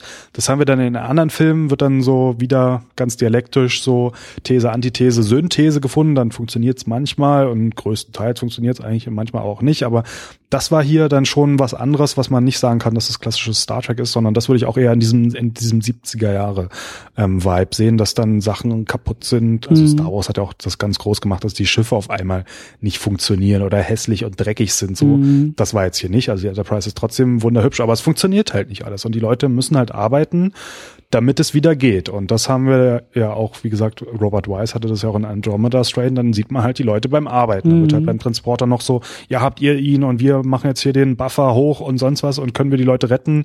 Und dann wendet sich die eine Frau da ab ähm, und ja, aber dann haben sie es halt nicht geschafft so. Aber dieses technisch Technik-optimistische, das würde ich nicht sagen, geht hier verloren, aber wird hier schon so ein bisschen am Image gekratzt. So. Und das ähm, werden wir dann auch öfter noch sehen. Das ist dann auch so ein neuer Trope, der sich mit den Filmen aufmacht und immer wiederkehrt. Interessant, ja. Ja, wir sind schon die ganze Zeit dabei, über Star Trek zu sprechen. So, das ist ja eigentlich auch noch unser größeres Thema. Das wird uns natürlich auch bei diesen ganzen anderen Filmen noch weiter beschäftigen. Da haben jetzt auch einige schon mit, mitgenommen. Ähm, können wir vielleicht noch mal ein bisschen versuchen zusammenzufassen, was jetzt irgendwie so nach diesem Film, bei dir ist es ja auch noch das weitere Wissen äh, um die Serien herum, was, was, was da so festzuhalten ist in Sachen Star Trek. Und ähm, da würde ich natürlich sagen, so an allererster Stelle ist es so dieser, es ist diese, es ist Utopie, es ist Optimismus, Wissenschaft, Technik, Forschung, äh, friedliches Miteinander auf der Erde zumindest. So, das sind irgendwie so diese, das ist so die Nulllinie, das ist so die Basislinie irgendwie, die, die Star Trek hier auch im Film irgendwie aufmacht und damit ja gar nicht so großartig auch mit der Serie bricht. Will ich jetzt erstmal so als Ja. Außenstehender festhalten. Ja, nee, das sind die, die, die Basics, das sind die, die Grundlagen und dann sehe ich halt bei Star Trek einerseits immer ganz groß, dass ethisch-moralische Geschichten erzählt werden. Das haben wir hier jetzt ja Ein bisschen, ja. auch. Ja. Ja, Feature also wird nicht kaputtgeschossen, Nee. sondern, wir ne? wollen erkunden, wir Ja. wollen erfahren und sollten wir die Scanner einsetzen oder könnte das schon als Gefahr gesehen werden? Also das ist ganz groß. Und dann auch bei, vor allem bei der Originalserie ganz groß ist halt diese Teamdynamik, dieses Triumvirat Hm, und dann ja, okay, die stimmt, anderen ja, Offiziere, so, ne? was ja auch hier zu kurz kommt, so oder eigentlich teilweise oder eigentlich größtenteils gar nicht vorkommt, muss man sagen, so. Das fällt hier so hinten rüber und dann halt dieses ethisch-moralische Geschichte und das ist auch etwas, was ich an an jeden Film einzeln ähm, stelle erzählt es eine ethisch-moralische Geschichte oder was für eine mhm. Geschichte erzählt es, weil das hat halt diese Originalserie so groß gemacht, dass man dann Fragen von Rassismus, von Rassentrennung, von ähm, ja Feindschaft zu anderen Blöcken, also auch die Klingonen sind ja die Bösen in der Originalserie und dann kommt aber ein anderes Wesen, ein höheres Wesen und führt dazu, dass sie sich irgendwie arrangieren müssen, so. Mhm. Also ähm, da gibt's immer wieder so Aspekte und ich finde halt Star Trek ist immer am größten, wenn halt irgendwie eine moralische Frage oder eine Frage der Ethik aufgeworfen wird und dann halt unsere Helden, wobei es ja keine klassischen Helden im Sinne einer Heldenreise sind, sondern unser Team sozusagen daran arbeiten muss, diese Frage zu klären oder dieses Problem zu lösen lösen. Und das, ähm, das finde ich, ist, ist das Beste an Star Trek. Das Aber ich finde das gerade so geil, weil ich, ich fühle mich da gerade so verstanden als jemand, der halt ein großer Fan von Superman ist, weil mir gefühlt sagt man ja auch immer wieder, ja, aber der ist ja so langweilig. Ein übermächtiges, omnipotentes Wesen, das nicht verletzt werden kann, das irgendwie schnell, stark fliegen kann und so weiter und so fort. Ähm, das ist so die, die, die allererste Reaktion da draus. Uh, wie langweilig ist das denn? Und dann versuch mal da drumherum irgendwie ein, eine Geschichte zu erzählen, weil Geschichte, Geschichten erzählen ist ja Konflikt, ist irgendwie ähm, ähm, Scheitern. Ja, ein Wesen, das immer erfolgreich ist, das kann ja gar nicht scheitern. So, wie wie wie wie will, wie will man da, wie will man sich mit Superman überhaupt identifizieren? So, und da bin ich immer dann da und sag, ja, darum geht's ja gar nicht. So, hör doch mal auf, diese Ansprüche an so eine Figur zu stellen. Weil das kannst du mit Batman und, äh, und Spider-Man machen, so, die sind gebrochen und kaputt und Menschen und ist ja gar nicht das Problem. Aber ich finde Superman auch als Konzept ja eben so spannend. Es ist halt die, die, die Idee dahinter, hm. die ich viel, viel wichtiger und viel, viel interessanter finde, als jetzt die Frage, ob der sich jetzt nun irgendwie vor dem Spiegel rasieren kann oder ob der einen Kryptonit-Rasierer benutzen muss. Und wie doof ist das bitte, dass keiner hinter der äh, Brille erkennen kann, dass klar kein Superman ist. So das ist gar nicht so wichtig. Es sind die großen Ideen, es sind die großen Verhandlungen. Es ist so das, es ist eine große Figur. Und es ist eine große Projektionsfläche für, für so etwas, ja. Und ich, ich, ich mag halt diese Figur, die, die so als Lichtgestalt uns ja eben zeigt, was wir sein können, aber nicht sind. So. Und da ziehe ich jetzt gerade so einen starken Bogen Richtung Star Trek, weil das ja auch eine sehr, eine Art Projektionsfläche ist, so wie du das gerade auch beschrieben hast. Ja, natürlich ist das verzeih mir, wenn ich das jetzt vielleicht zu stark formuliere. Natürlich ist das langweilig erstmal. Ja, wenn da die Leute bei ihrem Kaffee drüber philosophieren, ob jetzt nun jede Lebensform lebenswert ist oder nicht und wie man jetzt damit umgeht als Menschheit, die von dieser Lebensform bedroht wird. So, das ist jetzt auch erstmal wenig spannend oder wenig aufregend, sagen wir es mal so. Da fliegen jetzt nicht die Schüsse und die Fetzen durch die Gegend, sondern da muss man mal so ein bisschen vielleicht hinterherdenken, was da so gerade passiert. Ähm, aber das scheint ja den Reiz an Star Trek auszumachen. Und da fühle ich mich sofort zu Hause und, und verspüre da eine Einladung, mich darauf einzulassen, weil ähm, ich das auch sehr reizvoll finde, so eigentlich unsere moralischen Fragen auf dieser Projektionsfläche so ein bisschen durchzuspielen. So. Und da bin ich gespannt, was auch die Filme liefern. Ich weiß eben nicht, ob die da so erfolgreich immer wieder sind. Vielleicht mal mehr, vielleicht mal weniger. Ähm, weil ich halt schon auch so dieses Problem sehe, dass da vielleicht ein Kinopublikum andere Anforderungen stellt und sagt, also da jetzt für irgendwie ins Kino zu gehen, für diese zwei Stunden oder zweieinhalb Stunden tiefenphilosophische Auseinandersetzung, so dafür eine Hose anziehen und das Haus verlassen, so funktioniert das denn nicht doch eher vor dem eigenen Fernseher? Große ja, Frage. Das ist immer ja das Spannungsfeld, in dem sich Star Trek bewegt, auch die Serien. Also wir haben ja dann mit Next Generation, mit der zweiten Serie Peak Roddenberry erlebt, wo er dann wirklich kreative Freiheit hatte und das Studio nicht so viel reingesprochen hat. Next Generation ist auch sein Baby? Ja, ja. Also okay. die ersten Staffeln, das ist Peak Roddenberry. Und da haben wir den Philosophenkönig Jean-Luc Picard auf der Brücke, der mhm. halt alleine rumphilosophiert und Hobbyarchäologe ist und sonst was alles. Und ja, alles, alle himmeln ihn an und alle freuen sich, wenn er mal wieder einen klugen Gedanken hat, so. Mhm. Ähm, und dann ist natürlich auch eine Art Übermensch so. Also ich bin ja auch Superman-Fan, insofern kann ich das schon nachvollziehen so, aber ob das dann so spannend ist, das ist halt dann die andere Frage. Das Oder es ist eine große Herausforderung, das spannend noch zu vermitteln. Sagen wir es mal so. Ja, wobei eher dann der Ausweg genommen wurde, dass halt nicht nur Philosophie gemacht wird oder nicht das nur im Zentrum steht, vor allem bei den Filmen dann, ähm, sondern man vielleicht so eine Meta-Frage hat, die dann so im Größeren so behandelt wird, wobei dann aber drumherum dann doch irgendwie eine spannende ja meist actionbeladene, nicht immer, na doch eigentlich fast immer actionbeladene Geschichte drumherum erzählt wird, wo dann vor allem diese Dynamiken zwischen Spock, dem Logiker, McCoy, mhm. dem Impulsiven und dann Kirk, der irgendwie alles ausgleichen muss, äh, in dem, also in denen steht das dann im, im Fokus.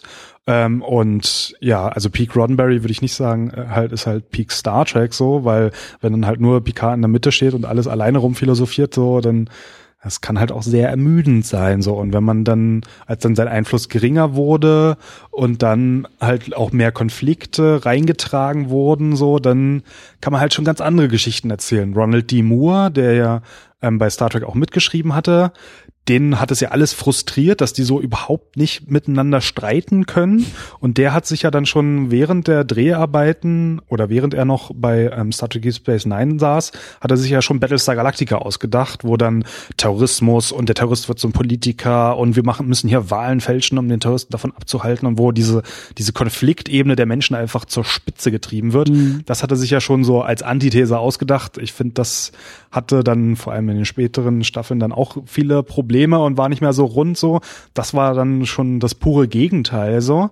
Ähm, aber da ist es dann vielleicht auch wieder die Frage von These, Antithese und dann halt irgendwie eine sinnvolle Synthese zu finden, um dann einerseits politisch-moralische Fragen ähm, behandeln zu können, andererseits aber irgendwie eine spannende Geschichte mit interessanten Charakteren ähm, zu haben, damit die Leute halt nicht einschlafen oder damit man nicht nur irgendjemanden sieht, wie er alleine rumphilosophiert oder zu dritt oder zu fünft, so, sondern da muss man halt irgendwie so einen so einen goldenen Mittelweg finden und ja, manche Star Trek Filme liegen dann halt mehr auf die Charaktere oder auf die Action und diese Philosophie, die wird dann halt mal mehr oder mal weniger behandelt, aber das ist so ein so ein Spannungsfeld, in dem sich Star Trek eigentlich immer bewegt, mhm. kann man so sagen. Gerade auf der großen Leinwand, ja. Ja, natürlich. Da habe ich auch den Eindruck, ähm, dass so diese Initialzündung mit dem Film, den wir hier jetzt gerade besprechen, da auch so ein bisschen vielleicht eine Wunde aufgemacht hat, die, wenn man so will, äh, vielleicht auch bis Abrams irgendwie immer noch anhält. Also ähm, man kann ja, wir können ja halt nicht Star Trek-mäßig jetzt in mehrere Paralleldimensionen gucken und schauen, wie sich das Franchise entwickelt hätte im Kino, wenn es vielleicht nicht so zäh und träge schon angefangen hätte. Weißt du, so ich, kann mir schon vorstellen, ähm, es wird dann auch in der nächsten Ausgabe vielleicht auch eine, ein guter Diskussionspunkt so, wenn du, wenn, wenn wir halt immer so diese mit von Gegensätzen sprechen, ne? Und wenn wir jetzt so ein Pendel vielleicht nehmen, was jetzt mit diesem ersten Film vielleicht stärker in diese ruhige philosophische Richtung ausschlägt und dann vielleicht auf gewissen Gegenwind stößt. Ich glaube, Einspielergebnis war okay, aber hat jetzt auch nicht irgendwie äh, äh, sozusagen ähm, war jetzt nicht der Riesenkassenschlager, also schon erfolgreich genug, dass da hinterher kam, aber kann ich mir auch vorstellen, dass man da vielleicht ein bisschen mehr sich oft hatte und dann, also dass dieses Pendel dann vielleicht mit den nächsten Filmen so ein bisschen in die andere Richtung ausschlägt und man sagt, ja, mal gucken, wie actionreich wir Star Trek auch noch machen können, so. Also Paramount hat definitiv die Probleme gesehen. Sie haben ja auch mit den Kosten dann mussten sie ja leben. Also wie gesagt, diese eine Effektfirma, die dann irgendwann gegangen ist und die Kosten mussten halt trotzdem übernommen werden. Mhm. Also für die war das schon schlimm so, aber die Einspielergebnisse waren für die Zeit eigentlich ziemlich gut. Also hat irgendwie 46 Millionen gekostet. Da wurden dann die ganzen Serienkosten noch mit reingerechnet und die Filme, die alle nicht gedreht wurden. Insofern war es nicht wirklich 46 Millionen, aber selbst wenn es nur 23 wären, dann wäre es schon mal deutlich teurer als Star Wars, also als der mhm. erste Star Wars gewesen. Ähm, und die haben die Probleme gesehen, dann haben sie halt mit Roddenberry auch persönlich diese Probleme gesehen, weil er dann diese Intrigen da gesponnen hat, um selber noch den Credit, Story Credit zu bekommen und haben ihm dann dieses Baby weggenommen, weil sie halt gesagt haben, okay, als Hüter des Franchises taugt er vielleicht nichts, weil er da vielleicht zu viel unterbringen will, was wir auch einem breiten Publikum nicht anbieten können. Dann die Schauspieler haben natürlich auch gesehen, dass so wie es jetzt lief, wird es nicht wieder laufen, weil für viele Schauspieler war das auch ernüchternd, vor allem für die Nebendarsteller von Zulu und Chekhov äh, die halt eigentlich nichts drei, zu tun hatten. Drei Sätze und, und dann sind sie weg. Kaum was zu sagen hatten, irgendwie rumstanden und dann lief da Robert Wise rum und hat irgendwie mit Spock und dem Kirk-Darsteller ähm, halt gequatscht, aber die hatten da nicht viel zu tun. Und äh, Shatner selber hat später gesagt, ähm, er hat den Film zuerst im Kino gesehen, also wie gesagt, er ist ja kurz vor knapp erst fertig geworden mhm. und er hat den Film im Kino gesehen und dachte, okay, das ist jetzt der Endpunkt des Franchises. Nach diesem Film werden wir keine weiteren Filme oder Serien mehr machen, weil das war's jetzt. So, so langatmig, so zäh wie der Film ist, das wird kaum jemanden begeistern. Das muss man ja auch dazu sagen. Ne? Wir sind im Jahr 79, als der Film irgendwie rauskommt. Wir haben Star Trek im, im Rücken als diese Serie, die so mittelerfolgreich, wie du ja am Anfang auch gesagt hast, lief und dann eher so in Syndication und da war Star Trek ja noch nicht das, was es heute ist. Ein, ein, ein multimediales und Multimilliarden-Dollar-Franchise, sondern das war ja noch so ein bisschen in den Startlöchern. Ja. Und auf eine gewisse Art und Weise war es natürlich auch ein Riesenexperiment. Also ich glaube schon, dass da auch die Frage mitgeschwungen hat, geht das überhaupt? Können wir Star Trek überhaupt ins Kino bringen? Funktioniert das? Funktioniert das inhaltlich? Funktioniert das von der Produktion her? Wollen das die Leute überhaupt sehen? So, und ich glaube auch, dass da diese Frage vielleicht gar nicht so eindeutig beantwortet wurde, ne, so aufgrund dieser Produktionsschwierigkeiten und aufgrund ähm, ja der Kritik, die diesen Film vielleicht auch ein bisschen flotter gesehen hätte und so. Also dass da, dass, dass so dieses Argument Star Trek ins Kino bringen ein bisschen unter den, also unter den Möglichkeiten blieb oder halt nicht so voll ins Schwarze getroffen hat auf eine gewisse Art und Weise. Ja, das haben sie bei, bei Paramount halt so gesehen und dann ähm, haben sie halt, sind sie ein, an einen TV-Produzenten rangetreten, Harv Bennett, und haben ihm halt gemeint, so, okay, das, der erste Film war jetzt produktionstechnisch ein Desaster, hat 45 Millionen gekostet. Das kann man nicht jedes Mal so machen. Du kannst nicht jedes ja. Mal irgendwie äh, noch eine Serie noch mit rein äh, in die Produktion reinholen, so ungefähr, und das erstmal ankündigen und dann wieder absagen und dann 20 Drehbücher hin und her schreiben und keins ist richtig und äh, das, ja. Ja, und ähm, dann haben sie halt Harv Bennett gefragt, okay, wenn wir dir 15 Millionen geben, kannst du uns dann auch einen guten Science-Fiction-Film draus machen? Und er meinte, ich mach drei daraus. So, also es hat er nicht ganz geschafft, so, aber. Auch so dieses klassische Star Trek-Meme, hey, äh, wie, was war das mit, mit ja, Scotty, glaube ich, dir, Ich brauche sieben Tage, ich gebe dir sieben Stunden, ich mach's in drei. ja, ja. Das ist ja so legendär bei, bei Star Trek, also zwischen Kirk und Scotty, ja. Großartig. So, also ganz so wie Half Bennett, wie der Neue, dem dann das Franchise übergeben wurde, also der neue Hüter, ähm, ganz so ist ähm, minimal ähm, kostenintensiv war es dann doch nicht, sondern es hat dann schon ein bisschen mehr gekostet. Aber der Ansatz war dann, okay, wir lassen es jetzt nicht mehr so groß eskalieren. Mhm. Wir geben dir ein kleineres Budget, was für da, also für damalige Verhältnis war das schon groß so, aber du versuchst jetzt mal mit weniger Mitteln was zu machen.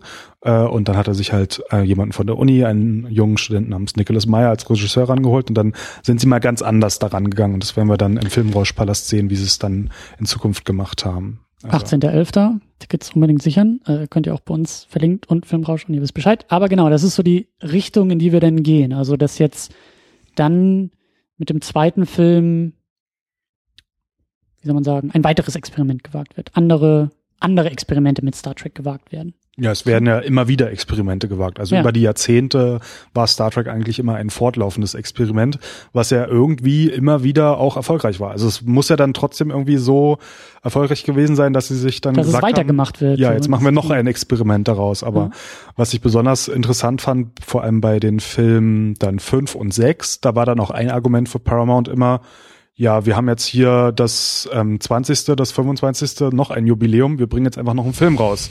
So, weil wir haben. Wir feiern einfach mal. ja, weil irgendwie hat das immer Geld eingespielt, es war nicht immer so toll oder war auch manchmal ganz schön teuer so, aber trotzdem, das ist jetzt ein Argument für uns, jetzt bringen wir halt noch einen Kinofilm raus und dann wird jetzt einfach mit einem begrenzten Budget einfach versucht, noch einen Kinofilm zu machen und das, das läuft auch so weiter äh, und ja, dann 2000, also Anfang der 2000er ist ja das Franchise dann erstmal tot, letzte Serie, letzter Film vorbei, dann wird ja wieder ein Experiment gewagt. Dann nehmen sie halt dieses rechte Paket und geben das halt an J.J. Abrams, der dann wieder was eigenes Neues draus macht. Also es ist ja immer wieder ein konstantes Experiment. Auch die aktuelle Serie ist ja wieder ein neues Experiment. Und da frage ich mich halt so, also filmisch diese Experimente, ob das, wie gesagt, immer noch so ein bisschen vielleicht Nachwirkung dieses ersten Filmes ist. So, wenn man mit dem ersten Film besser ins Schwarze getroffen hätte. Also Star Trek fehlt, jetzt mal vielleicht sehr ähm, großspurig formuliert, Star Trek fehlt vielleicht eine gewisse Blaupause.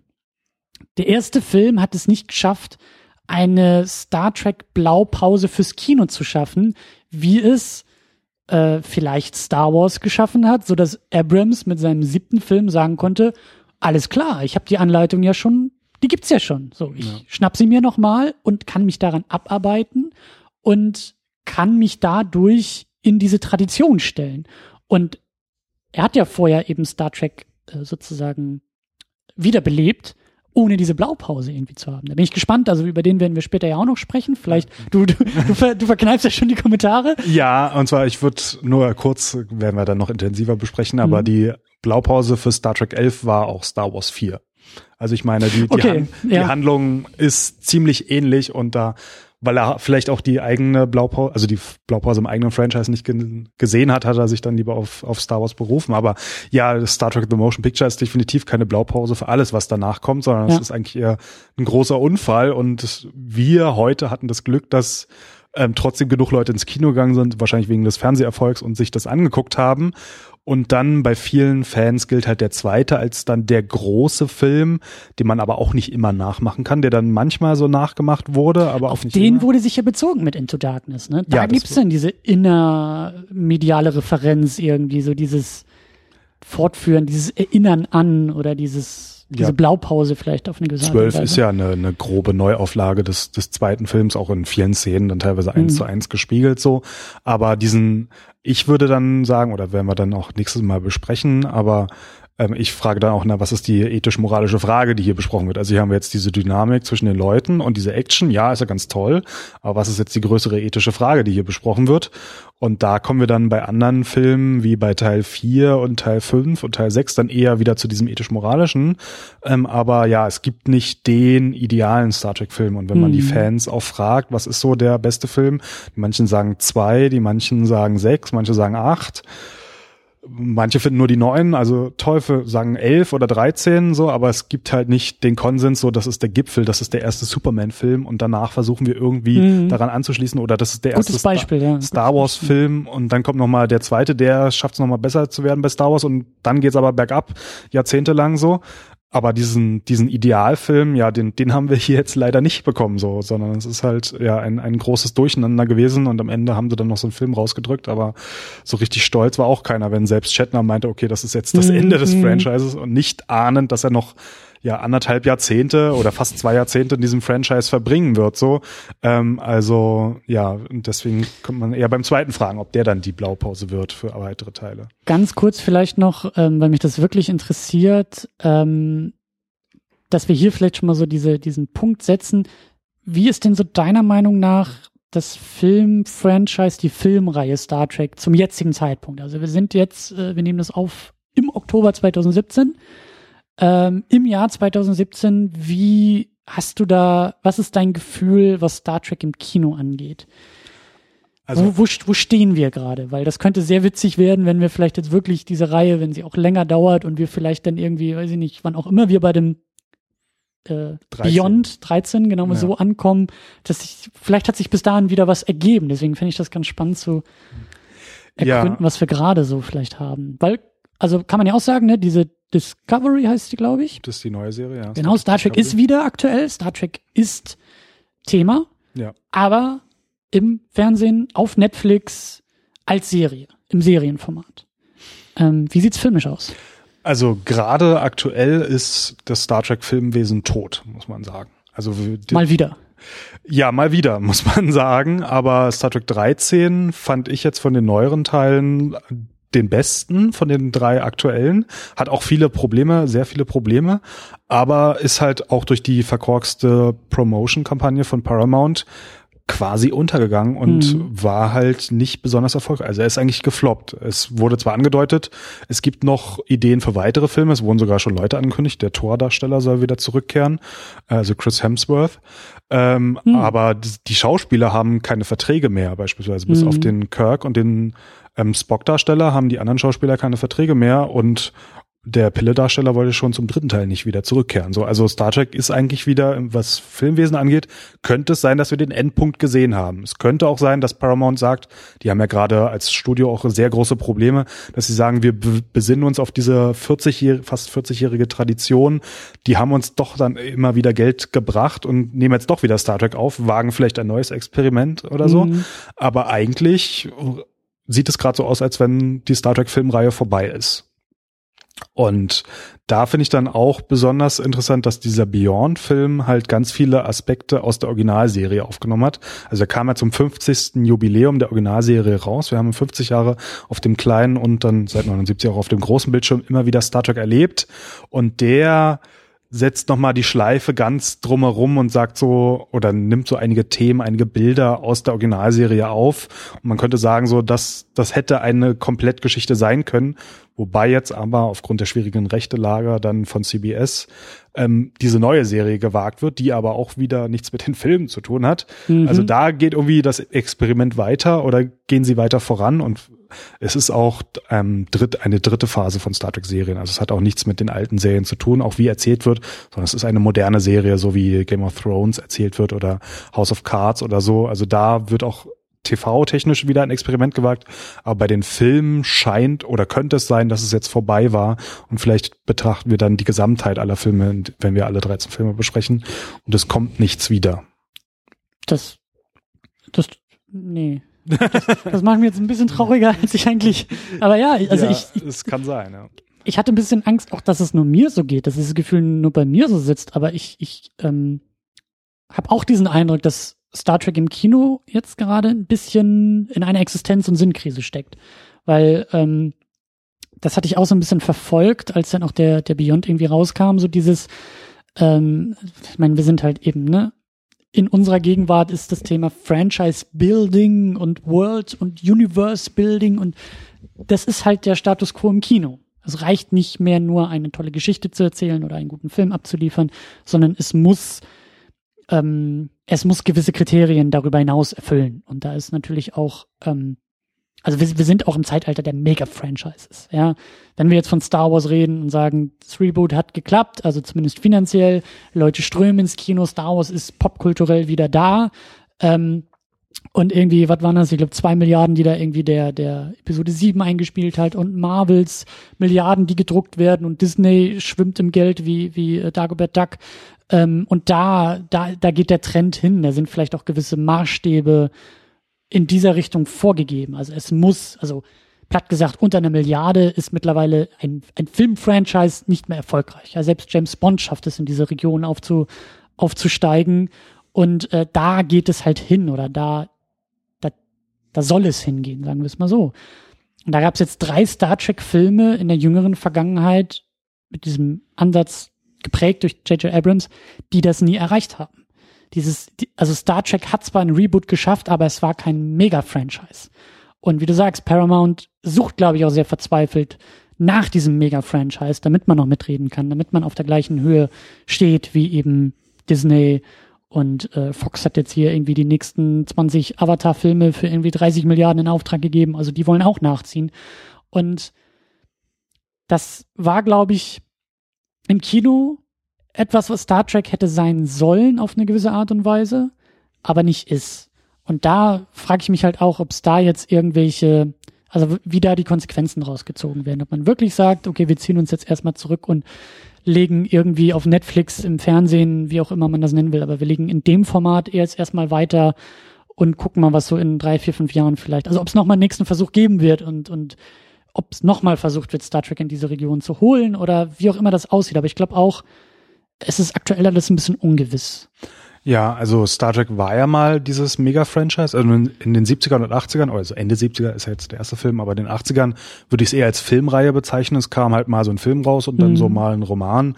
Aber das war es eigentlich. Aber dann in der ersten Hälfte der 90er Jahre oder in den 90er Jahren allgemein kann man sagen, war Star Trek dieses Mega-Franchise. Wir haben alle zwei Jahre oder alle paar Jahre einen Kinofilm bekommen. Wir hatten erst Next Generation, dann Deep Space Nine, dann Voyager, also drei Serien, die teilweise mhm. jeweils zwei überlappend im Fernsehen liefen. Es war die goldene Zeit der Star Trek Videospiele von Starfleet Academy bis Elite Force, was damals auch so alle möglichen Leute, auch nicht Star Trek Fans gespielt haben, weil das waren halt die großen Sachen und dann auch Romane und was es nicht alles gab. Und dann ist halt Anfang der 2000er dieses Franchise kollabiert, kann man sagen, weil dann war der letzte Film nicht mehr erfolgreich. Die Serie wurde abgesetzt, weil alle nur noch auf dieses Battlestar Galactica, auf diese düstere Variante Variante gesetzt haben.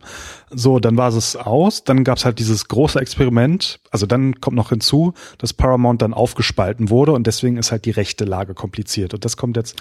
Aufgespalten? Ja, also. Also von außen. Oder, oder, oder wie? Na, also von außen nicht. Also Viacom war der Mutterkonzern von Paramount mhm. und die haben sich dann aufgespalten in Neu Viacom und CBS oder dann wurden auch irgendwelche Firmen da hin und her geschoben, aber ähm, irgendwie ist es in, im Rahmen dieses Aufspaltungskonzerns, ich weiß nicht, welcher Konzern da wen übernommen hat oder Ah, welcher okay, okay. da was gemacht hat, aber im Zuge dieses ja, dieser Entwicklung ist es soweit gekommen, dass die Fernsehrechte für Star Trek halt bei CBS liegen und die Filmrechte bei Paramount. Und das sind aber unterschiedliche Studios. Also CBS hat ja auch ein eigenes Filmstudio, CBS Films. Die haben ja Hell or High Water rausgebracht, einen grandiosen Film auch.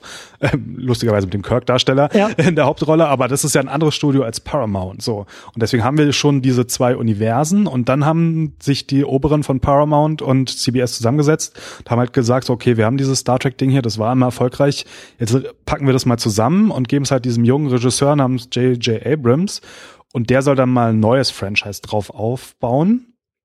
Und das ist aber gescheitert. Also Mhm. ursprünglich war ja gedacht, er macht jetzt hier eine Filmreihe, es kommen Computerspiele raus. Ach, die wollten das, Comics, ah, okay. Das war, das war als komplett Ding gedacht, ja. Und es sollte ja ähm, auch Serien dazu geben. Da war dann die Frage, naja, mit den Enterprise-Darstellern wird es ja nicht sein, aber wie wird es dann angelegt werden so? Hm. Ähm, aber das ist eigentlich gescheitert. Also nach dem ersten Kinofilm kam dann noch ein Videospiel, was grandiose Musik hat und auch einigermaßen spaßig zu spielen ist teilweise, aber ich habe es nicht bis zu Ende gespielt, weil irgendwann bin ich nicht mehr weitergekommen. Dann kam dieser zweite Film und der ist dann relativ gefloppt. Also kommerziell war er erfolgreich und hat auch die meisten Zuschauerzahlen wie sonst was gehabt, aber danach haben halt viele Fans gesagt, so nicht mehr mit uns und das ist vorbei. Und dann geriet halt dieses Franchise oder dieses erneute, die erneute Auflage dieses Mega-Franchises ins Straucheln. Äh, Und dann ist ja Abrams sozusagen zu Star Wars rübergegangen, also abgehauen. Äh, Und dann war halt die Frage, okay, wie geht's jetzt überhaupt mit Star Trek weiter oder was machen wir jetzt? Mhm. Dann wurde halt noch dieser weitere Film produziert, aber trotzdem, es gab ja jetzt keine Serien, die geplant waren. Die Comics laufen irgendwie weiter, aber es gab auch so gut wie keine Computerspiele, was halt noch in den 90ern und Anfang 2000er so grandios groß war. Mhm. Gab es jetzt irgendwie zwei Spiele in den vergangenen zehn Jahren. So, da, da kommt einfach halt nichts mehr. Ähm, und ja, jetzt hat halt CBS gesagt, so, okay, dieser Rechtevertrag ist jetzt irgendwie ausgelaufen. Da gab es dann auch noch irgendwelche Klauseln, dass die aktuelle Serie mindestens ein halbes Jahr später nach dem letzten Film starten soll. Also sie haben sich da noch so, dass es nicht überkreuzen darf, sozusagen in der Ah. Promotion, sich so Regeln aufgelegt, so, aber die gehen jetzt unterschiedliche Wege und Paramount macht jetzt vielleicht diese Filme weiter. Die sind jetzt in einem eigenen Universum und CBS hat halt die Serienrechte und macht halt die Serie, also die Serie bisher. Es gibt auch schon Gerüchte für eine zweite Serie, also vielleicht die Serien oder wenn es erfolgreich läuft, gibt's hoffentlich oder vielleicht auch mehr Serien. Aber das ist jetzt aufgrund dieser komischen Rechtelage halt, ja, erstmal eigenartig aufgeteilt. Ich hoffe ja, dass wenn wir am Ende dieser ganzen äh, Auseinandersetzung der Filme ankommen, dass es da zumindest wieder eine Hoffnungsschimmer gibt, ähm, wie auch immer der aussehen mag. Aber ähm, Na, vielleicht findet es ja auch seine Zukunft jetzt in den Serien und Paramount sagt, okay, die Filmrechte, die vergraben wir jetzt und verkaufen nur noch alte Blu-Rays oder so. Kann ja sein. Aber dann können wir hier nicht darüber reden. Dann Ja, das an, da muss ich stimmt. anfangen, Serien zu gucken. Dann muss ich wieder einen Netflix-Account mehr einrichten. Also das sind so, das ist meine persönliche Dystopie, will ich damit sagen.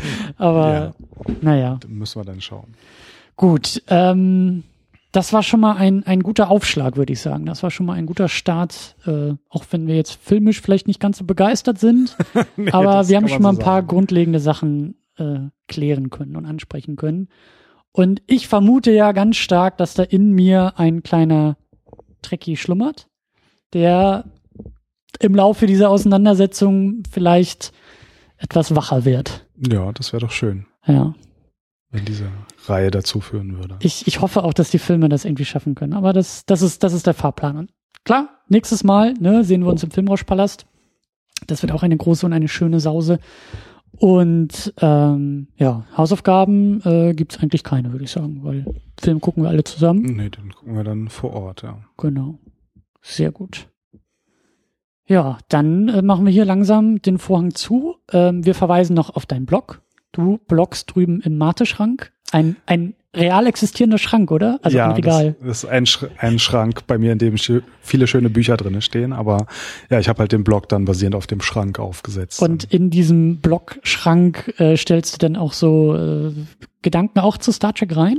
ja, sowohl Star Trek als auch Star Wars, Batman, Superman, Superman, weiß gar nicht. Aber diverse Comichelden, auch generell irgendwelche Meta-Fragen, also alles Popkulturelle, was mir so einfällt. Immer mal wieder, also ziemlich unregelmäßig, aber immer mal wieder kommt da was, ja.